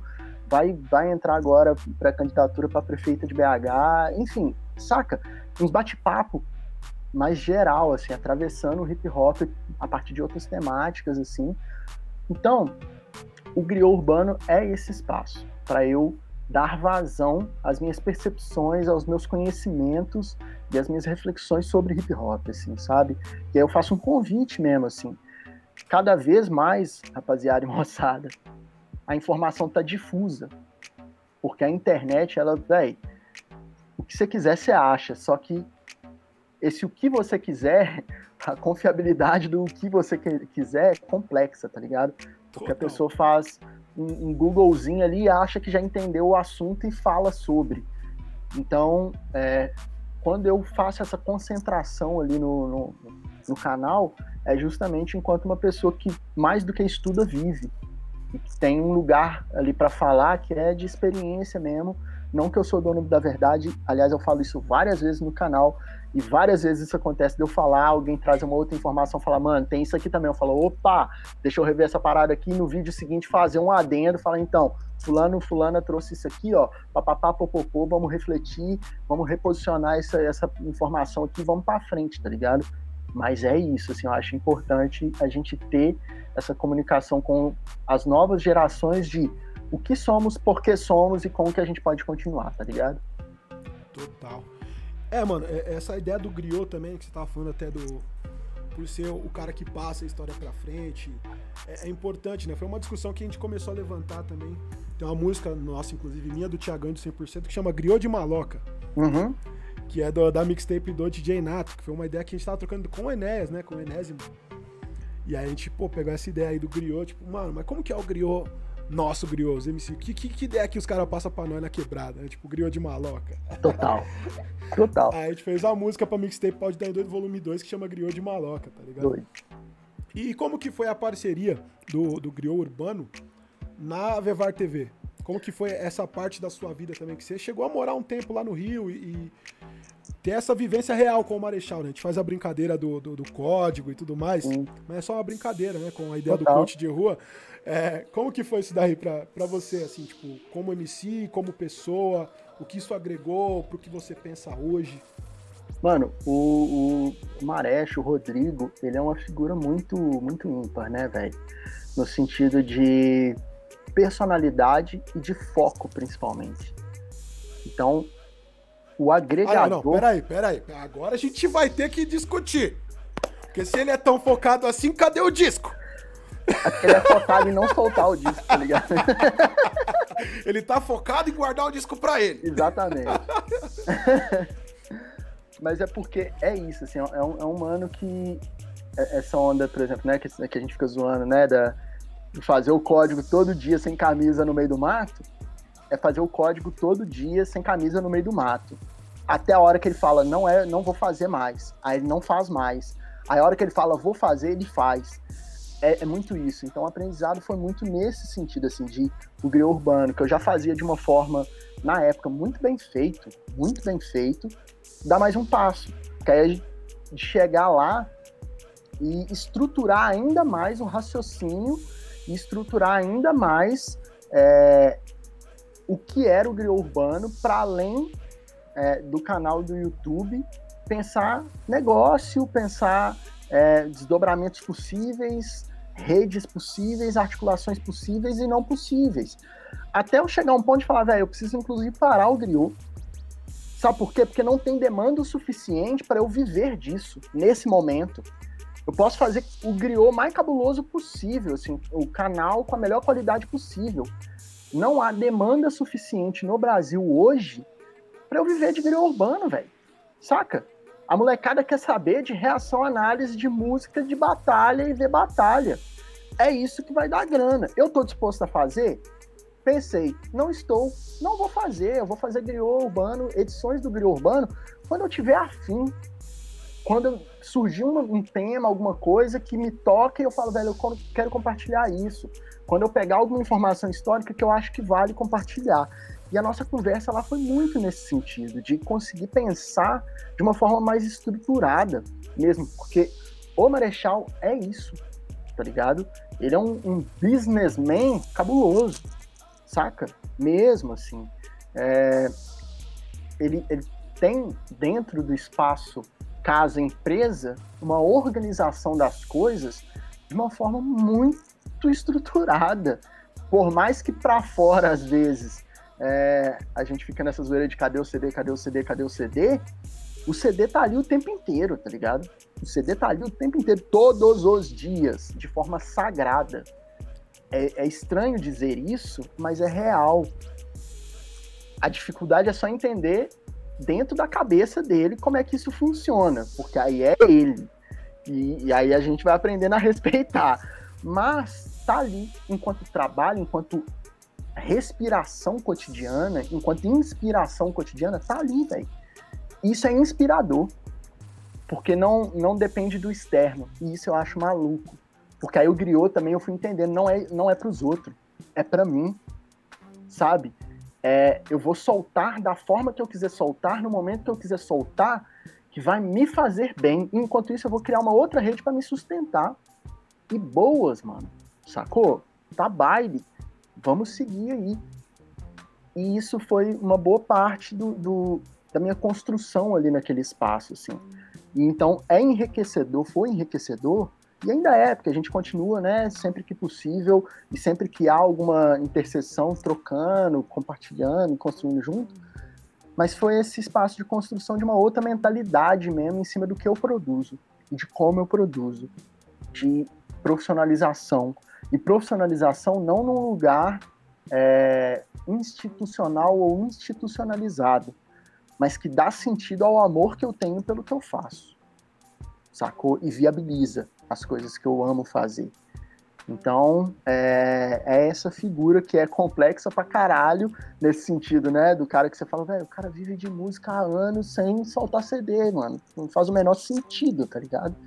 Mas que na hora que você convive, algumas coisas ganham sentido, porque tá, estão em outros lugares, assim, fraga. E aí virou essa figura mesmo que me ensinou muita coisa e eu creio que vice-versa também, né? As trocas foram extremamente ricas, assim. E o que saiu de produto, a série, a, a, primeira temporada do Griot Urbano na VVR TV, sendo muito sincero, é um dos melhores materiais que eu já vi no mundo sobre a história do hip hop. De rocha, de leve, assim mesmo, no sentido de forma de contar história, imagens ali, tipo, tirando os grandes documentários americanos, que é outra estrutura, outra fita, mas pensando numa minissérie para o YouTube ali, feito por pessoas, pessoas, porra, bom pra caralho, tá ligado? Mas é isso, é, tem um limite também desse, dentro desse entendimento do que, que a rapaziada quer consumir, né? É esse material do Guia Urbano, o que eu mais recebo de retorno é rapaziada de faculdade e de escola. Mano, usei seu material, uso o seu material, professor, professora, direto. Uso o seu material para passar para meus alunos, para minhas alunas. A sua didática para ensinar é ótima. Todo mundo entende muito bem, consegue fazer os trabalhinhos ali maneirão. Pô, usei para fazer meu TCC, usei para fazer um trabalho de faculdade. Pô, saca? É muito esse lugar mesmo. E ó, ok, suave, segue. E aí eu vou buscando outros caminhos. E aí foi essa construção mesmo, assim, de, desse entendimento. Tanto que depois Alguns anos depois eu fiz curso de coach. Hoje eu sou formado coach com várias questões na cabeça, porque eu sei da complexidade que é a gente pensar essa lógica do coach, principalmente no Brasil, principalmente para quebrada, principalmente para nossa rapaziada assim, do hip hop, não é só falar, ô, oh, vai, você consegue, uhul, forçar, uhul! É, Dá seu grito aí, animalesco aí. Solta o seu leão, ó. Eu, eu, recebi uma resposta lá da sala lá. Minha mãe tá tatuando. E, e, e, já gritaram de volta, viu? A empolgação do coaching funciona. Funciona, porra. Mas é isso, né? Então, tipo assim, porque eu entendi que o, parte do que eu faço também entra no desenvolvimento pessoal e, porra, foi parte da minha construção, é parte da minha construção. Eu falo disso há anos, sem saber, tá ligado? E aí, porra, vamos estudar, mano, vamos formar. Total, mano. Eu acho que o coaching, a ferramenta do coaching, né, mano, ela é ótima. O problema é a internet e quem chegou aí é essa explosão do, do, do, dos coaches, de vários coaches, coach de qualquer coisa, coach de qualquer jeito e a é. falta da responsabilidade. Isso acabou, tipo, trazendo uma má fama pra, pra ferramenta, que é uma ferramenta, tipo, muito boa, tipo, desenvolvimento pessoal inclusive, tá ligado? Total. É, eu sou o doido do, do, do desenvolvimento humano e autoajuda. Você abrir ali a, a, o meu guarda-roupa, você vai ter lá os sete hábitos das pessoas altamente eficazes, é, o milagre da manhã, as 16 leis do sucesso de Napoleão Hill, e por aí vai. Eu, tipo, priso muito nisso, tá ligado? Total. E, e, pensando em como adaptar isso pra, pra nossa parada, mas eu entendo que tem um momento que você chega num ponto em que vira uma bitola, tá ligado? Tipo, não, não, não, não, não é uma parada saudável, tipo, quando a gente bota de acordo com a realidade. Então tem que ter esse cuidado, né, mano? É, mano. E aí que a gente tem que entrar também para fazer essa tradução desse conhecimento para o nosso cotidiano, né, mano? É, mano, é, é um negócio muito doido, assim, porque é a base do para qualquer pessoa se desenvolver, tá ali mesmo, nesses livros tudo aí, tá ligado? Pra você realmente encontrar a sua melhor versão, tá nesses livros aí, tá nesse, nessa rapaziada que ensina essas paradas. Só que se você desconsidera o contexto social, racial, de gênero, econômico, geográfico, geográfico se você ignora tudo isso e só joga pra pessoa, você é responsável, você que lute, mano, você pode ajudar muita pessoa, mas você pode fuder muita pessoa. Total, total. Então, entender individualmente as realidades e ter esse cuidado, esse carinho, essa compaixão é importante. O que me preocupa é justamente isso, quando a rapaziada pasteuriza esse conhecimento, bota tudo numa mesma caixinha e joga para todo mundo, tipo assim, mano, você que lute aí que você consegue, tá ligado? Isso é perigosão, mano, porque é, a maioria dos nossos, das nossas, já tem vários desvios de autoestima aí, tá ligado? Já não confia muito no você mesmo, no você mesma, porque todo mundo já te falou que você não pode. E é massa alguém te falar que você pode. Mas na primeira caída, se essa pessoa não tá ali para te segurar, meu irmão, você vai de já vez, tá ligado? É e aí, porque os caras, eles partem de uma, de uma realidade que, tipo, você tá no zero, pra você chegar no um é fácil. Só que a gente nunca tá no zero, né, mano? A gente vem do menos 20 Total, tá ligado? meu parceiro. A gente vem daqueles andar do poço que não tem nem. que a comida não chega, tá ligado? Exatamente, não é assim não, mano. eu vou dar um outro break aqui e a gente já volta com o chat. Você já seguiu a gente lá no Instagram, arroba portal Batalha de Rima. Lá tem conteúdo diferente do que tem aqui, além de ser o lugar mais fácil de avisar para geral sobre os conteúdos novos daqui do podcast e de lá do YouTube. Mano, é uma parada muito louca mesmo, né? Esse bagulho aí do, do desenvolvimento pessoal e tudo mais. O Acme, ele falou aqui que o, o a série do que tá no Vevar TV do Grio Urbano devia estar tá na Netflix. A gente podia fazer, mano, um, um, um abaixo assinado pra gente fazer o hip hop evolução do Brasil, tá ligado? Porra! Tô e aí botar o monge pra ficar fazendo a paradinha que nem o. o maninho faz lá e ficar entrevistando as pessoas. Tipo, hoje eu estou aqui na porta de Eduardo Sou. Toc, toc, toc, toc. Vou falar sobre a história do hip hop em BH. Isso, Isso é um tá outro, um outro voltou, bagulho, voltou. mano, que eu. Voltou? voltou? Isso é uma outra parada que eu sou. Eu sou chatão, tá ligado? Eu sei que na gringa o termo hip hop ele é usado muito mais às vezes para o rap do que para a cultura como um todo, por causa do mercado. Entendo isso perfeitamente, mas eu ainda sou aquele mano do hip hop raiz que se incomoda quando o cara fica entrevistando só MC, só rapper, tá ligado? Total. Porra, cadê os b-boy, Biguel, grafiteiro, grafiteira DJ dessa porra, tá ligado? E é isso, assim, eu sinto muita falta de, de se falar do hip hop como um todo nesses casos, assim, sacou? Estamos aqui em São Bernardo, habitat natural do King Nino Brau. Saímos com ele hoje. é isso, meu parceiro. É isso, meu sonho. Esse bagulho, mano, é, é, é foda. É, é, uma vez a gente foi gravar uma entrevista com o King Nino Brau pro projeto do Reviva Rap e eu ficava brisando muito nisso. Eu falava, caralho, mano. O maluco tava lá, mano. No começo. E a gente não dá valor, né, mano? Tipo, quanto Porra. cultura em geral, né? Tipo, eu dou valor, você dá valor, mas a cultura em geral não dá valor pra, pra uma das coisas que é a parada para mim mais maravilhosa do, do hip hop. É que eu conheci todos os meus ídolos. Tá ligado? Porque estão todos vivos, tá ligado? Total. E, e, e, a molecada não dá esse valor. Tipo, é, as pessoas citam muito sabotagem com méritos, porque sabotagem foi um fenômeno, tá ligado? Total. Só que muita gente esquece da importância do Rapping Hood, que entre aspas foi uma das pessoas que descobriu sabotagem e também tem uma importância gigantesca dentro da música rap e até em ações hip hop dentro de São Paulo, tá ligado? Ó, pra caralho. É, então é foda que a, a, gente ainda tem essa cultura de só dar valor pros caras quando eles morrem, pras minas quando elas morrem, tá ligado? Tipo, pô, toda sexta-feira eu, não, eu raramente posso assistir, porque geralmente eu também tô fazendo live, mas a Rúbia, a, a Line e a Rose MC fazem a live lá das clássicas do hip hop. Mano, as minas são história viva do bagulho, tá ligado? Mano, eu trombei a Shariline aqui, ela veio fazer uma parada aqui, eu fiquei igual um menino pequeno, tá ligado?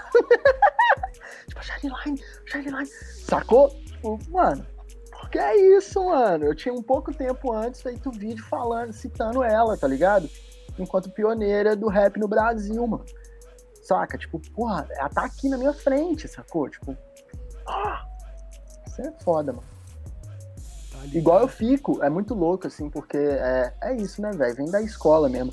A gente ficou ouvindo Eduardo Sou, Roger D, é, DJ A Coisa, sei lá, velho, Joseph, essa rapaziada, né, das primeiras gerações de BH falando, que aí eles vão citando os nomes da, da, da, das pessoas e a gente fica tipo, não, mas fez o quê?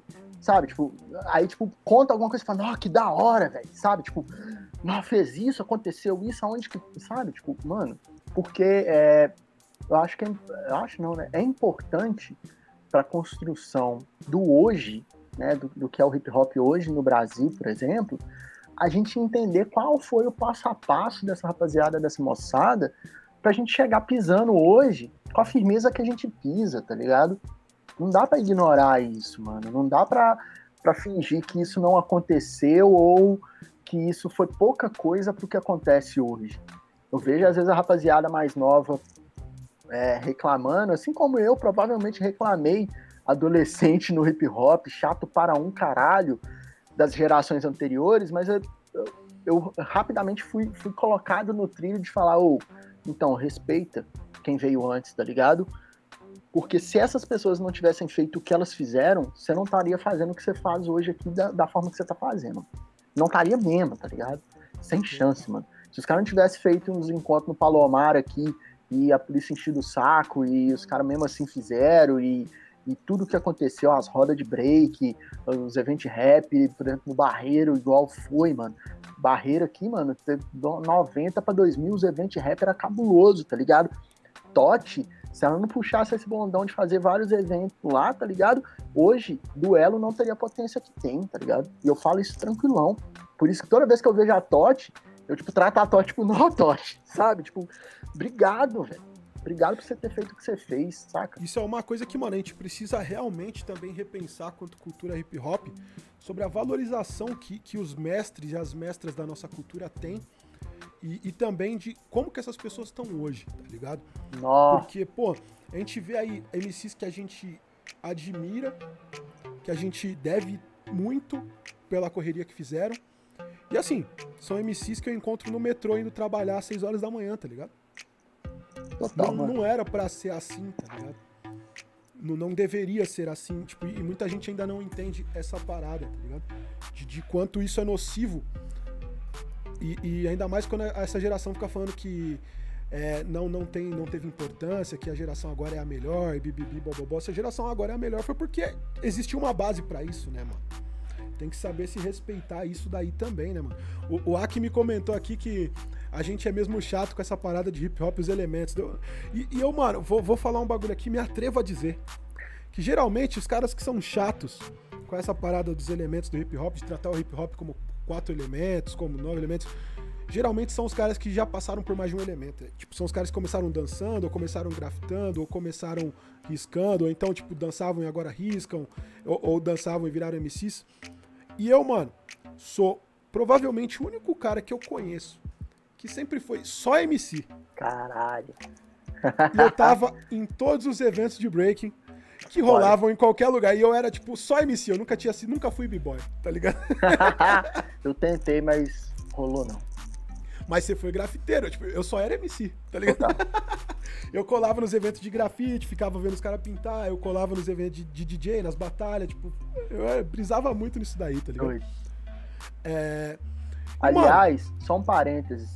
Esse final de semana vai sair um, uma palestra minha é, pelo evento Battle in the Cypher, que é lá do sul, de Bento, é, que eu fiz falando sobre a relação do elemento MC com o hip hop, um pouquinho dessa contextualização ao longo né, do, da história do hip hop, aqui no Brasil, o que eu percebo, o que eu sinto, falando justamente disso, tá ligado?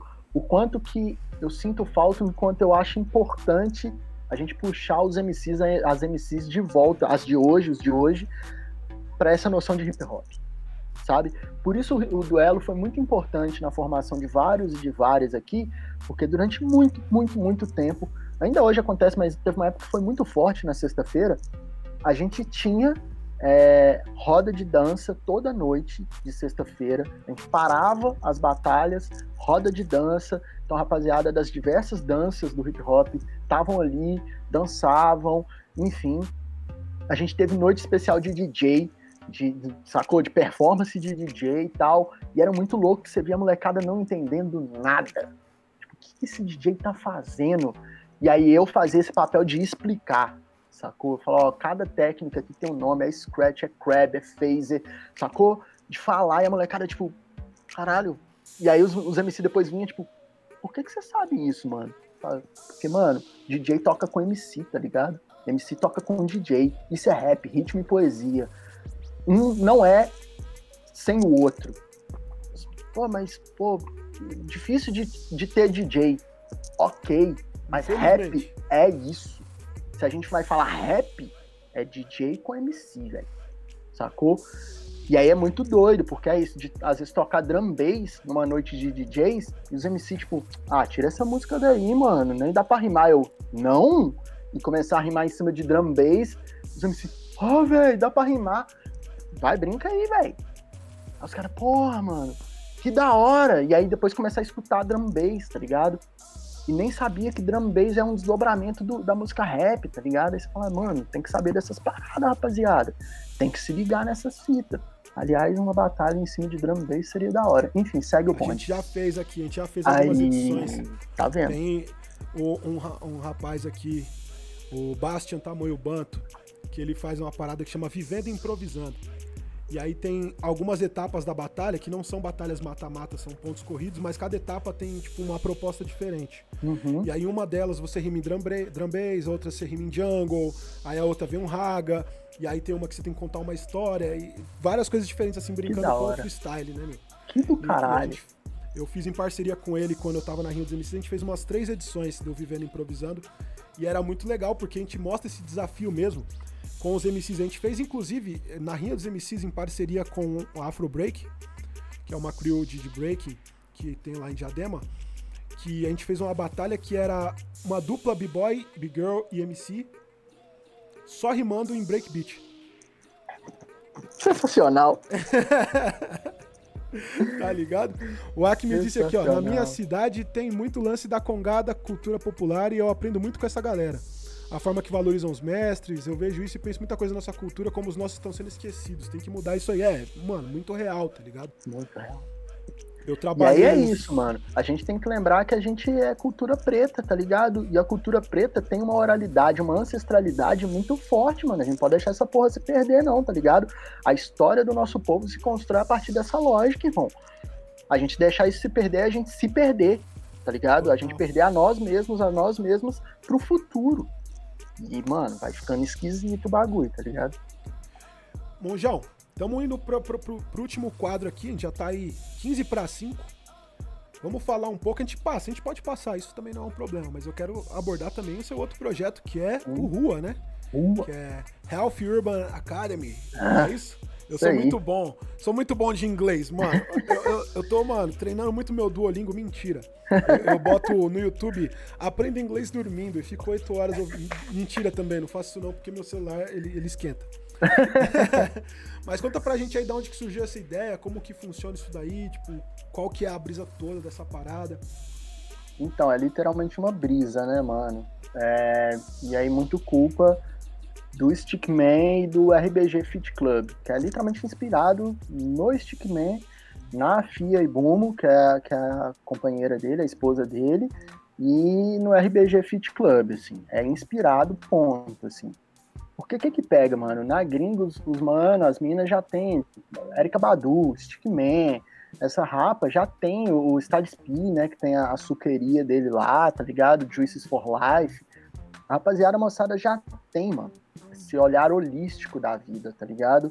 Que é esse olhar integrado, corpo, mente, espírito, saúde, bem-estar, para além de uma lógica mecanicista de vida, de acorda, trabalha, entrega produto, dorme, descansa no final de semana, tá ligado? Como que você vive bem, mano? vive bem, você tem saúde no sentido mais completo mesmo do bagulho. E aí tem uma frase do Robinho, do Robson Velho, que no, num bate-papo que a gente fez pro Griot Urbano, tá, velho, saúde não é ausência de doença. É, é muito mais que isso. Saúde tá muito mais além do que ausência de doença, tá ligado? É bem-estar, é viver bem. É, é, sua mente tá funcionando pela ordem equilibrada, seu corpo tá equilibrado, seu espírito tá equilibrado, tá tudo equilibrado. E aí quando eu, eu vou experienciando, estudando mais sobre esses assuntos, eu vou entendendo o quanto que isso tudo está conectado e o quanto que o, a cultura hip hop foi me entregando naturalmente tudo isso ao longo dos anos. Porque é isso. É, o pouco que eu sei de inglês, eu aprendi, aprendi, aprendi traduzindo rap, tá ligado? De pegar dicionário na época ainda e traduzir. E aí, na hora que eu fui traduzindo algumas letras e vendo que a rapaziada falava dessas paradas, eu falei, mano, qual foi desses amigos aí, dessas amigas, velho? Falando de saúde, de bem-estar, de comer vegetal. Sabe? Tipo, qual foi, mano? É, é, porque pra nós aqui, isso nem passava mesmo, assim, passava muito longe, tá ligado?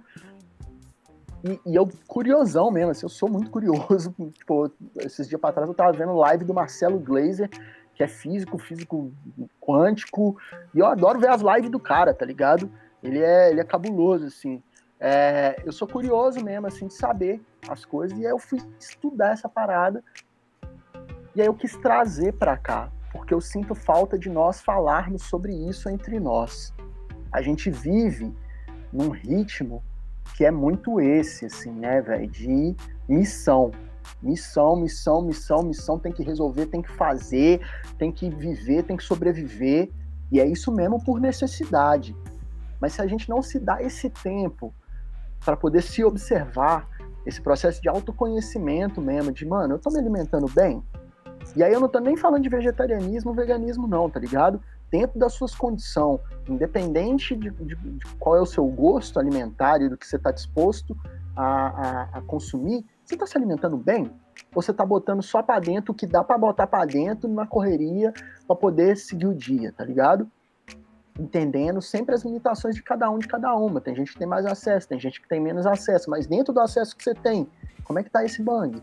Você consegue parar 10 minutos e orar e meditar e ficar com você mesmo, com você mesmo, tá ligado?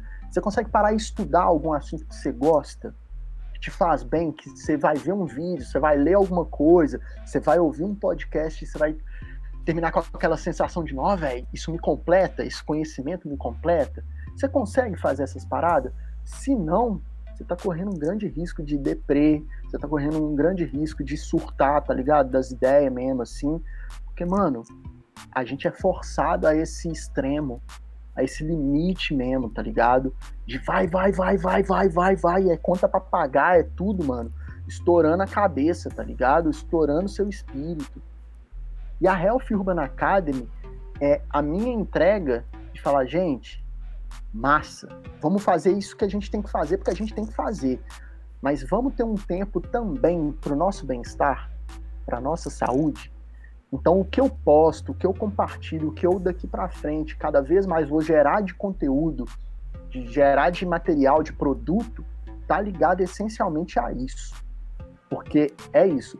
Quando eu vou acompanhando e vou conversando com pessoas que estão trabalhando nas quebradas, por exemplo, com horta comunitária, esses bagulho, eu vou chegando à conclusão de que, mano, esse é o caminho para nós, tá ligado? É, é, é, nas quebradas a gente gerenciar a nossa alimentação mesmo, ter umas pracinhas para nós fazer exercício físico, ter ali alguém da quebrada que já fez educação física que vai ajudar geral ali, tá ligado? Vai botar geral ali pum, exercitar pela ordem, saca? Vai ter ali um, um lugarzinho para todo mundo meditar, pra ter um momento ali de pum, baixar ali, ficar consigo mesmo, consigo mesma, tá ligado? Independente da, da do caminho espiritual, a meditação, ela tá ela extrapola esse lugar, tá ligado? Você pode ser de, de candomblé, de umbanda, cristão, cristã, mano, estar com você não atravessa nenhum desses caminhos, tá ligado? É um direito seu com você mesmo, tá ligado? Então, entender esse, essas entregas e propor essas entregas, eu acho que é um dos grandes caminhos para a gente revolucionar mesmo é, a forma como a, como a nossa sociedade se estrutura e principalmente revolucionar o nosso lugar na sociedade. Porque a partir do momento que a gente se conhece, que a gente está bem, a gente tem mais capacidade para bater de frente, tá ligado? Porque você não tá, mano, só recebendo, tá ligado? Você não tá só tomando porrada. Você tá escolhendo os passos que você tá dando pra sua vida, mano. Eu quero fazer assim agora porque eu parei e refleti. Eu tô bem aqui, ó. Eu quero seguir aqui, velho. Sabe? Eu não, não aceito isso. Eu não aceito aquilo. Isso aqui eu topo. E os, a saúde e o bem-estar para mim estão num lugar revolucionário, que aí os caras até né, usam essa frase na gringa, que é, é o novo gangsta é saudável, tá ligado? Que é isso, mano. É bater de frente mesmo, é causar, mas porque você tá bem, porque você tá saudável, porque você tá inteiro, inteira, consigo mesmo, consigo mesma, tá ligado? Isso é incômodo. Porque o que eles fazem é intoxicar a gente de todas as formas possíveis o tempo todo, mano seja com informação, seja com alimento, sabe? Com imagens. É tudo tóxico, mano. É, é bizarro. Você, você, você eu não consigo assistir TV há anos, tá ligado? Me dá pânico, mano. É só eu, merda, tio. Eu me dei o direito de me alienar nessa pandemia aí, porque no começo, mano, eu passei 40 dias na cama, tá ligado? Porque se ligava a TV, abria a internet, era só notícia de desgraça. Então, tipo, falei, não, peraí, tá ligado? Total. Tá ruim, tá ruim, tá ruim pra caralho. Eu não vou falar que tá bom, que tá morrendo mil pessoas por dia, é ruim pra caralho. Pra caralho, irmão. Mas se você assiste TV, você acha que tá pior, tá ligado? É, é, são dois extremos. Ou você acha que tá pior, ou você acha que não tá acontecendo nada. É isso. Então é Exatamente. melhor a gente escolher um pouco. É, do mesmo jeito que a gente escolhe o que a gente come, a gente tem que escolher a informação que a gente consome, né, mano? E essa brisa do, do, do estar bem, é, é, é até para quem é mais revolucionário, para quem é mais do vamos pras cabeças, tipo, é aquela ideia do manual do guerrilheiro urbano do Marighella, tá ligado? É isso. Tem que estar tá bem, porque se, mano, se você precisar ir pra, pra, sair na mão com os caras, se você precisar fugir de uma emboscada, como que você vai correr? outra coisa também, você assistiu Zumbiland? Não, não assisti não, mano. o Zumbiland, mano, eu tenho para mim que esse cara que fez esse filme aí, ele leu o manual do guerrilheiro urbano. porque o filme, ele é baseado nessa ideia, mano. O moleque, ele desenvolve, tipo, as regras básicas para sobreviver num ataque zumbi, no, no, apocalipse zumbi. Então, tipo, tem lá a regra que você tem que estar com condicionamento físico em dia, porque você tem que conseguir correr dos zumbis. Tem a regra que você tem que sempre olhar qual que é a saída mais próxima e deixar ela sem obstruções, tá ligado? É uma parada dessas assim, tipo. É a gente faz isso por outros motivos, mas ok. É. é. O... E é muito disso, mano. É uma parada que, até no, no documentário lá no Feel Rich, acho que é o Common que fala, né? Tipo, legal você postar que você tá na festa, que você tá com um monte de mulher, que você tá no, no evento glamour, mas tem que postar também o que você come, a hora que você acorda, o exercício que você faz para você aguentar até essa vida, né, mano? Exato. Porque você precisa ter saúde até mesmo para você fazer as coisas que não são tão saudáveis, tá ligado? Exato. Exatamente, meu irmão. É, é, é louco, porque a nossa, a nossa cabeça vai sendo tão condicionada, né, mano, nesses lugares dos extremos mesmo, ou você é saudável ou você não é, ou você é isso ou você não é, que a gente não consegue achar equilíbrio nas coisas, tá ligado? Mano, dá pra você zoar o plantão na vida e viver de boa, tá ligado? Mas até pra zoar o plantão, você tem que ter esse planinho aí, fi, porque senão você não vai durar muito na zoeira, não, fi. E no Free Reach é massa que vários MCs falam isso, mano. Eu achei que era bailão, que eu podia ficar tomando lean todo dia, igual água, e não ia dar nada. Mano, deu um tanto de merda no meu organismo, tá ligado? Deu várias merda. E depois que deu muita merda, que eu fui acordar. Não precisa chegar nesse ponto, tá ligado? A gente pode ser mais esperto que isso. E isso também é uma lógica que eu fui desconstruindo em mim mesmo, tá ligado? O ser esperto tá muito mais no, nesse jogo de você antecipar e já resolver os BO antes do que você ir na loucura para depois resolver o que der de resultado, tá ligado?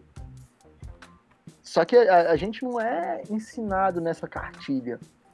E essa rapaziada, esses MCs, essas MCs, foram me ensinando isso eu fui falando, mano, isso é da hora, tá ligado?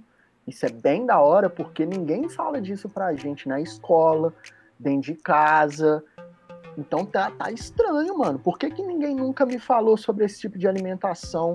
Por que, que ninguém nunca me falou dos benefícios da meditação, de um sono bem tirado mesmo, assim, tá ligado? Quando eu comprei aquelas, aquelas pulseiras, aqueles relógios, pulseira eletrônica, que começou a monitorar meu sono, eu fui ver, mano, o quanto que meu sono era zoado, tá ligado? Porque eu acordo muito à noite.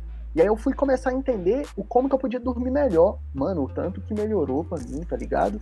Só de entender um negócio básico. Que eu durmo sete horas ali, em média. Ok. Mas dormir sete horas com uma divisão boa de sono leve e sono profundo muda tudo no seu dia, tá ligado?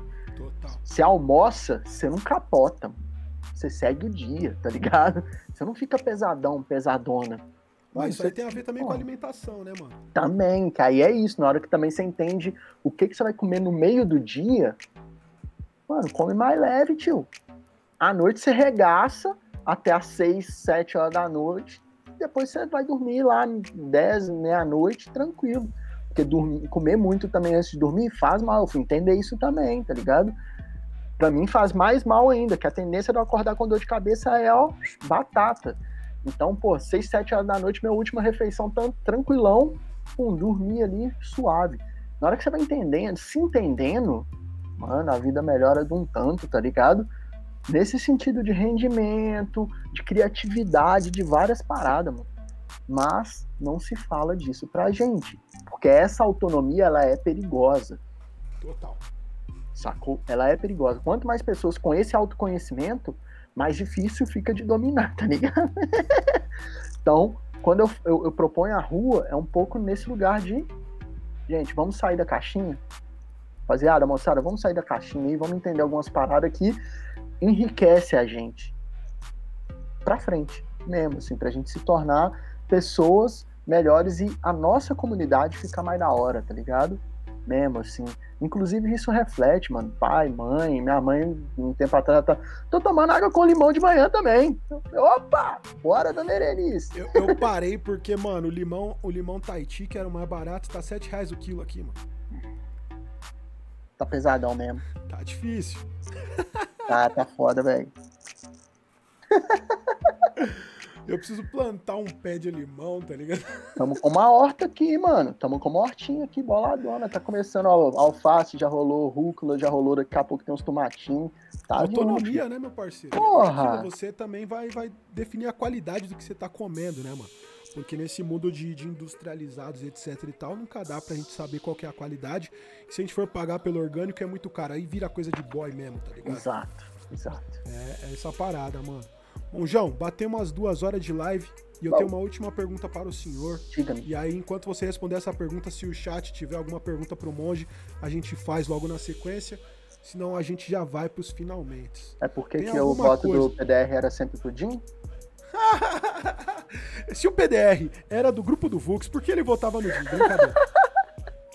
o mais legal é que criou-se um, um, um imaginário coletivo aqui em São Paulo de que o PDR votou no Douglas Jean na final do Nacional com o Coel. Por mano, causa desse é um meme do voto estranho. do PDR. E aí, mano, eu viro pros moleques e falo, irmão, não foi o PDR, mano. Mas, eu, eu, irmão, assiste o vídeo, velho. Você vai ver que ele pede o voto do Coscar, que do Slim Rimografia. E os moleques não sabem que é o Slim Rimografia, o que é pior de tudo para mim, além disso, tá ligado? Exato. Quem é o Slim, mano? Slim os moleques não sabem quem é o Slim E isso me deixou puto também nessa época, assim, nessa, nessa discussão. Eu tenho que ficar direto corrigindo essa coisa. É que nem o pessoal que criou também aquela, aquele boato de que o Marcelo Gugu tem mais de 200 folhinhas do Santa Cruz. Mano, o Marcelo Gugu não batalhou 200 semanas no Santa Cruz, mano. tá ligado? Como, mano? De onde que surge esses bagulho, mano? Mano, surgiu que a gente tinha ganhado um apartamento da prefeitura aqui, mano. Não, mano, teve, uma, teve um ano que os caras falaram que, que a família de rua me pagava 10 mil reais pra eu fazer a seletiva do estadual. Vai vendo, filho. E eu não dava dinheiro pros MCs.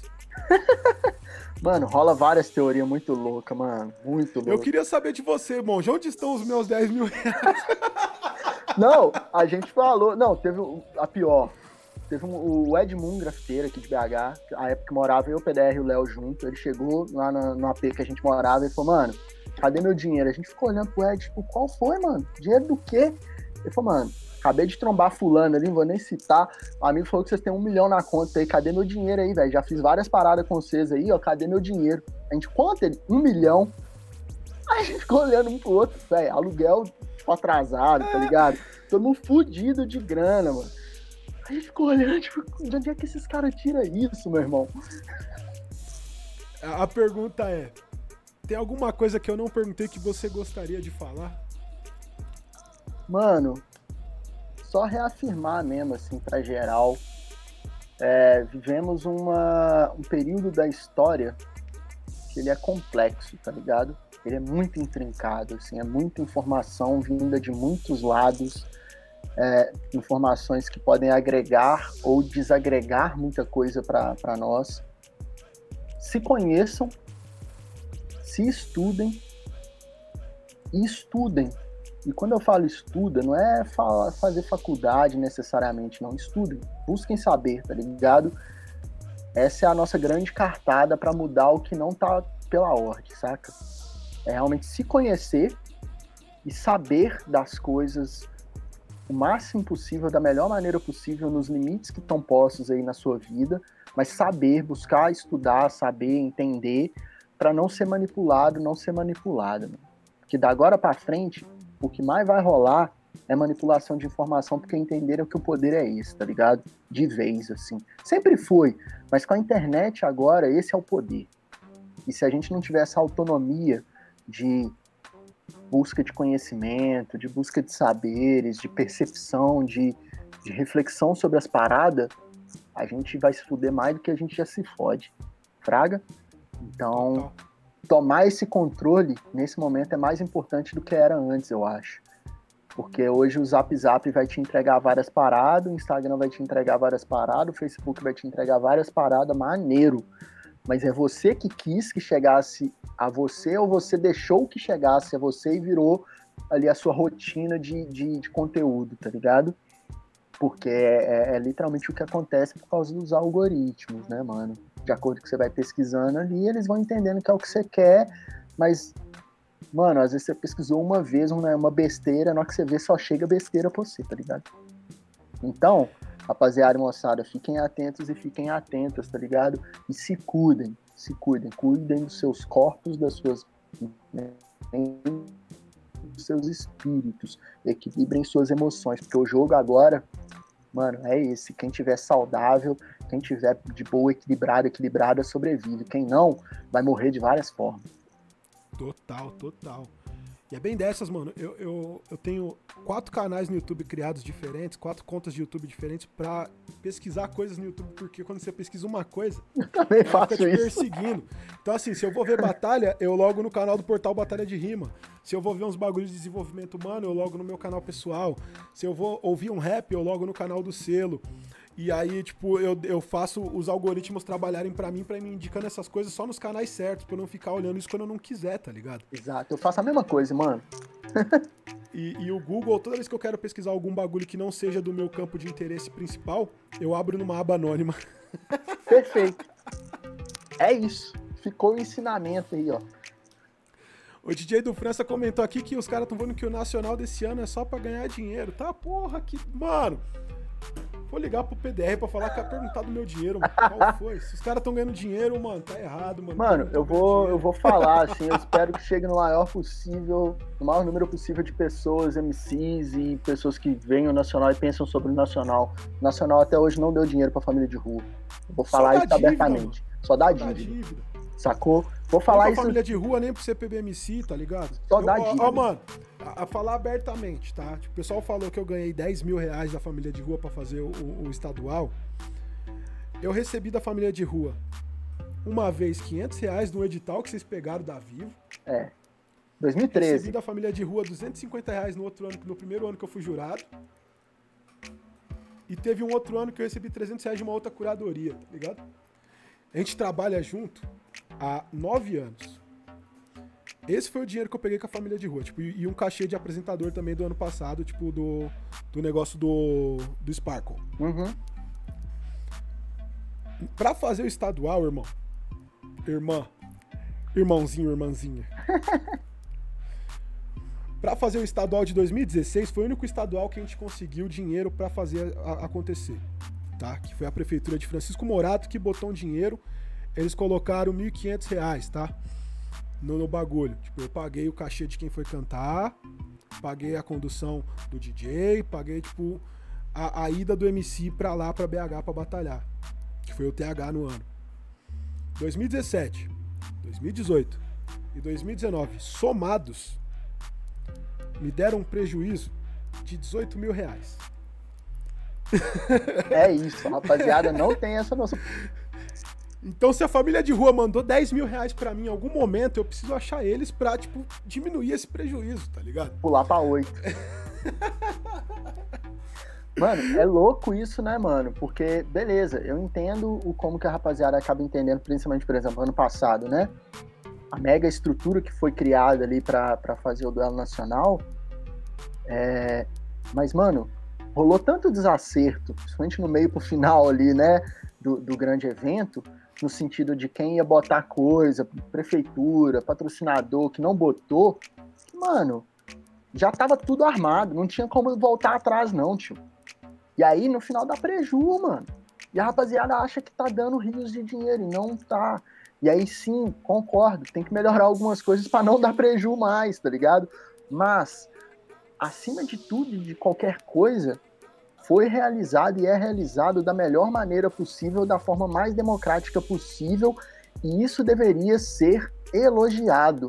Mas a rapaziada prefere ficar no lugar de caçar erro, de caçar problema, de, de caçar criaca, do que, tipo, falar, mano, porra, os caras fizeram, tá ligado? E, mano, na real, é, é isso, os manos não estão com grana não estão com grana. Ninguém que está participando desse rolê está com grana, não. É no amor o bagulho, por mais que entra grana em determinados momentos para realizar determinadas ações, ainda não é o suficiente. Infelizmente. Isso é uma coisa que a cena tem que se atentar, e é uma discussão que está muito agora no momento, né? A cena tem que se atentar, porque, infelizmente, ainda não, não há um mercado suficiente para sustentar um evento da proporção do duelo nacional, por exemplo. Não há mercado suficiente. A gente tem que criar ou articular mais e melhor para que se sustente, tá ligado? Para todo mundo nessa cadeia ficar pela ordem, mas ainda não há. Eu acredito que o momento agora é mais de gerenciar a demanda, tá ligado? Porque a, a gente tá tendo público, tá ligado? Sim. Muito público. Muito público. É, e a gente tem que aprender a captar o recurso que esse público despende, porque ele despende um recurso, seja para viajar até a batalha, seja para pagar entrada em rolê, seja para consumir dentro do evento é, bebida alcoólica ou não, refrigerante, água, etc. A gente tem o público que é o maior ativo de qualquer mercado. Então a gente tem que aprender a capitalizar isso agora. Tipo, isso é urgente. Agora a gente tá nesse momento, tá ligado? Total. O negócio é que as pessoas estão criticando uma construção que foi feita até agora. Tipo, Agora a gente tá no momento. Aí a partir daqui, a gente vem pro, pro papo do coaching. Depende da gente, tá ligado? Exato. Mas antes disso, a gente ainda tava no menos 20, tá ligado? Não, não mano, você é louco, filho. Que é isso, a rapaziada é, realmente acha que, infelizmente, eu, eu, vou botar o Instagram aí na, na culpa, tá? o Instagram ele tá, trabalha essencialmente imagem, né? E o marketing da coisa virou imagem. Mano, você pode estar tá fudido, mas se a sua foto é boa, todo mundo acha que você tá com grana, tá ligado? E o Nacional acabou virando um pouco isso, assim, para as pessoas. É uma imagem muito bonita. E aí as pessoas acham que tem grana sobrando. Não tem. Só é muito bem feito, com muito amor e com muito zelo, independente da grana que tá envolvida. Porque a entrega é mais importante em vários momentos do que isso. Agora não pode ser mais. Agora Total. não pode ser mais. Então a lógica tem que ser invertida e beleza. Só vamos fazer nessa proporção, papum, desse jeito, se tiver grana suficiente para fazer, meu parceiro. Se não, é isso, rapaziada. Tem não. Eu sou dessa política, eu não faço mais parte da família de rua, mas já falei com os meninos, mano. Tem não. Faz não, fi. Quem vai se fuder depois são vocês, porque a rapaziada vai ficar aí na, na internet aí, ó, achando que vocês estão nadando na grana, irmão. E não estão. Pelo contrário, para ficar suprindo os outros aí de, de dessa expectativa e de achar coisas, meu irmão, vale a pena não. A nossa saúde é mais importante nesse sentido, nossa saúde mental, tá ligado? Porque, ó, falação pra caralho, tá maluco. Ah, o Acme falou, é louco, né, mano? Você finaliza o evento com o sentimento de aconteceu, mas quando cai a ficha vem as, as sátiras do evento, né, as, as contas, e a gente para pra pensar. Geral tem que pensar e imaginar como que tá a cabeça dos caras. Exato. Às vezes tá pra uma foto e não tem mais, depois dá desânimo. É, é foda, mano. Total demais, assim. Total, tá meu irmão. Ah, você resumiu muita coisa que eu penso também, meu irmão. A rapaziada, e, e, isso me assusta nessa geração que veio muito já dentro da internet. Essa falta de compromisso com o outro, porque como tá falando online, acha que não afeta, tá ligado? A gente fez uma zoeira aqui, ó, que essa coisa de, ah, o voto do PDR vai pro DIN. Meu irmão, não fudeu a cabeça do Pedro, não, tá ligado? Porque o Pedro é maduro o suficiente para lidar com isso. Mas não é legal, não, mano. Não é legal, não, porque ele sempre levou muito a sério o papel que ele cumpre ali, tá ligado? Assim como na época que eu era jurado, eu levava a sério o papel que eu cumpria ali no duelo, tá ligado?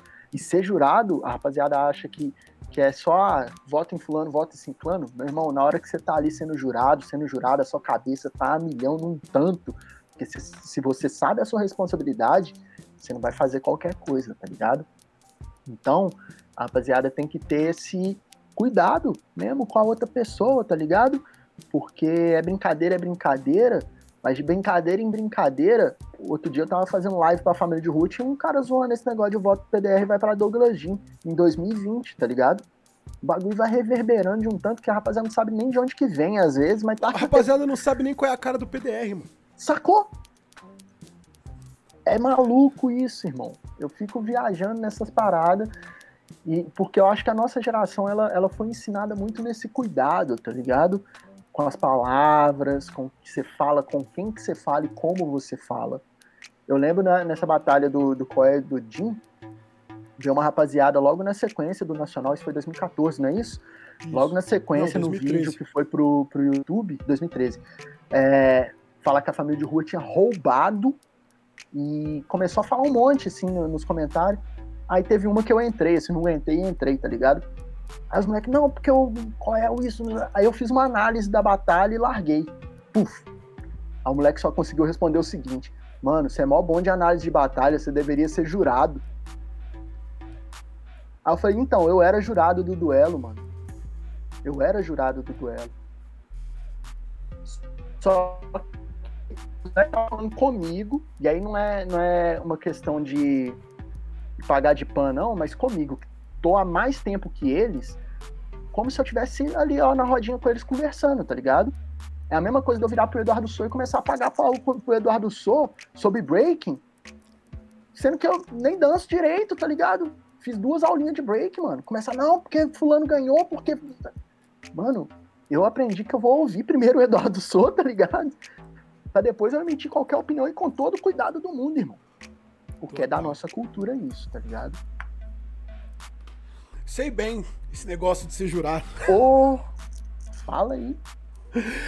Mano, queria agradecer aí ao Monge e também a todo mundo que ficou aí, que interagiu com a gente no chat, certo? Bolado Contest, Carlão, Carlos Draciel, JVR Andrade, o pessoal que veio aí do Gank do Peu, Jeversat, o Acme, Luan, é, pô, Marcos Augusto, todo mundo que, que interagiu aí, se eu esqueci o nome de alguém, me perdoa, porque eu tô passando o chat aqui rapidão. E eu erro o nome dos MCs quando eu apresento batalha, imagina ver chat da Twitch, como é fácil, né? Pô, tá maluco. Bom, João, brigadão, mano, por chegar aí, por aceitar o convite, por separar duas horas do seu dia pra gente trocar essa ideia e a gente sabe que se a gente continuar conversando, a gente vai aqui até amanhã. Fácil. Só que é aquilo, o, o, conteúdo de duas horas ele já não é o que a galera gosta de ouvir. Eu tô insistindo nesse tipo de conteúdo porque, mano, eu acredito que já tá começando a ter gente da nossa idade que acompanha a batalha, mais da minha idade, né, que você é bem mais velho que eu. Porra. que gosta de um conteúdo mais, mais profundo que já tá cansado só de reação, análise e, e tipo, batalha em si, né, meu? Sim, sim. Então eu, eu, eu tô insistindo nesse conteúdo mais de discussão. O. Eu, eu, eu, deixei ama, de citar né, o Du. Eu deixei de citar o Du de propósito. du, eu te amo, mano. Foi brincadeira, velho é porque as pessoas sempre esquecem de tirar foto no DJ no evento, ele fica bolado, tá ligado? Com razão. Se não fossem os DJs, não existiria hip hop. Fala pra eles do. DJ do França, mano. DJ do França é, é da casa, DJ do França é meu irmão, DJ do França é amor da minha vida. Muito obrigado, DJ do França, novamente. E Pô, eu tava falando, mano, até me perdi nessa brincadeira. Você tá insistindo porque você acredita Insistindo nesse tipo vai... de conteúdo porque, mano, eu, eu mandei, tipo, pra algumas pessoas que já estão assim na nossa média de idade, o pessoal curte, tipo, essa ideia de, de ter um conteúdo mais profundo de outros tipos de discussões, né, mano? Sim. Então a gente tem que, que forçar isso daí para acontecer de alguma forma. E, mano, todas as vezes que eu fiz alguma coisa que era vanguarda e eu parei de fazer porque não me deu retorno e eu precisava fazer outra coisa, alguém fez depois e ficou mais rico do que eu. Então eu vou continuar fazendo um podcast de duas horas até ficar bom, tá ligado? Até as pessoas começarem a consumir e eu ganhar dinheiro com isso. É isso. Estou a favor, irmão. Também já fiz isso várias vezes e tomei no cu. Tá ligado, mano? Sigam o Monge aí nas redes, certo? Amanhã tem live de novo. Se você estiver assistindo ao vivo, amanhã tem live de novo. A gente vai conversar com o pessoal do Cultura Vive, que é uma plataforma de. de uma, é, uma, é um coletivo que tem uma chapa colaborativa, de mandato colaborativo, que tem inclusive o Sandrão RZO. Tem um pessoal interessantíssimo. A gente vai trocar ideia amanhã com a Dani Lassa e com a. Ah, eu esqueci o nome agora, me perdoe. Mas cola aí, vai estar o de praia também. A gente vai trocar ideia sobre as propostas que eles têm para as batalhas de rima E vamos ouvir, né, meu? É, a gente tá naquele espaço de ouvir, entender e, tipo, questionar, mesmo que a gente não esteja fazendo parte de nenhuma chapa política e também o espaço fica aberto aí para qualquer outra pessoa que tenha alguma proposta pro hip hop, para as batalhas de rima. Se for um candidato, uma candidata, um candidato que seja dos nossos, das nossas, dos nossos, a gente tem um espaço aí para ouvir e debater também as propostas. É... Quarta-feira a gente tem Ruerage Cast com Demorou e DJ do França aí, gente, eu e o DJ do França vamos trocar ideia com Demorou. Demorou vai trazer pra gente aí a palestra dele em que ele mostra vários raps que ampliaram videogames. Boa. Na quinta-feira a gente vai ter o Almeida lá do Rio de Janeiro, da Batalha do Coliseu e tudo mais, pra falar com a gente também, trocar essa ideia sobre conteúdo de batalha que não é batalha. e na sexta-feira a gente vai fazer a primeira live do especial Duelo de MCs Nacional 2020. A gente vai trocar uma ideia aí, é, eu com o chat, e a gente vai chamar alguns convidados para trocar ideia sobre essa questão da curadoria, é, quais que são os critérios, por que, que isso aconteceu assim, por que, que a gente vai fazer desse jeito. É, não é para ganhar dinheiro, porque se fosse para ganhar dinheiro a gente estava trabalhando com outras coisas. É... Mano, se fosse para ganhar dinheiro, convidava os MC que dá mais hype, fazia e ficava rico. Ponto. E eu vou falar para você, mano, sem, sem, sem maldade, assim, falando abertamente. Eu sugeri isso para a família de rua no começo do ano. Eu falei, tempo de pandemia, façam um especial com os MCs que mais se destacaram nos nacionais nos últimos oito anos. Escolhe dois por ano, vai dar 16. Faz uma edição Foi. especial massa. E vai ser legal, vai contemplar, tipo, o evento lindamente. Mas o pessoal quis envolver todo mundo e agora nós toma na cabeça. Essa mania da coletividade.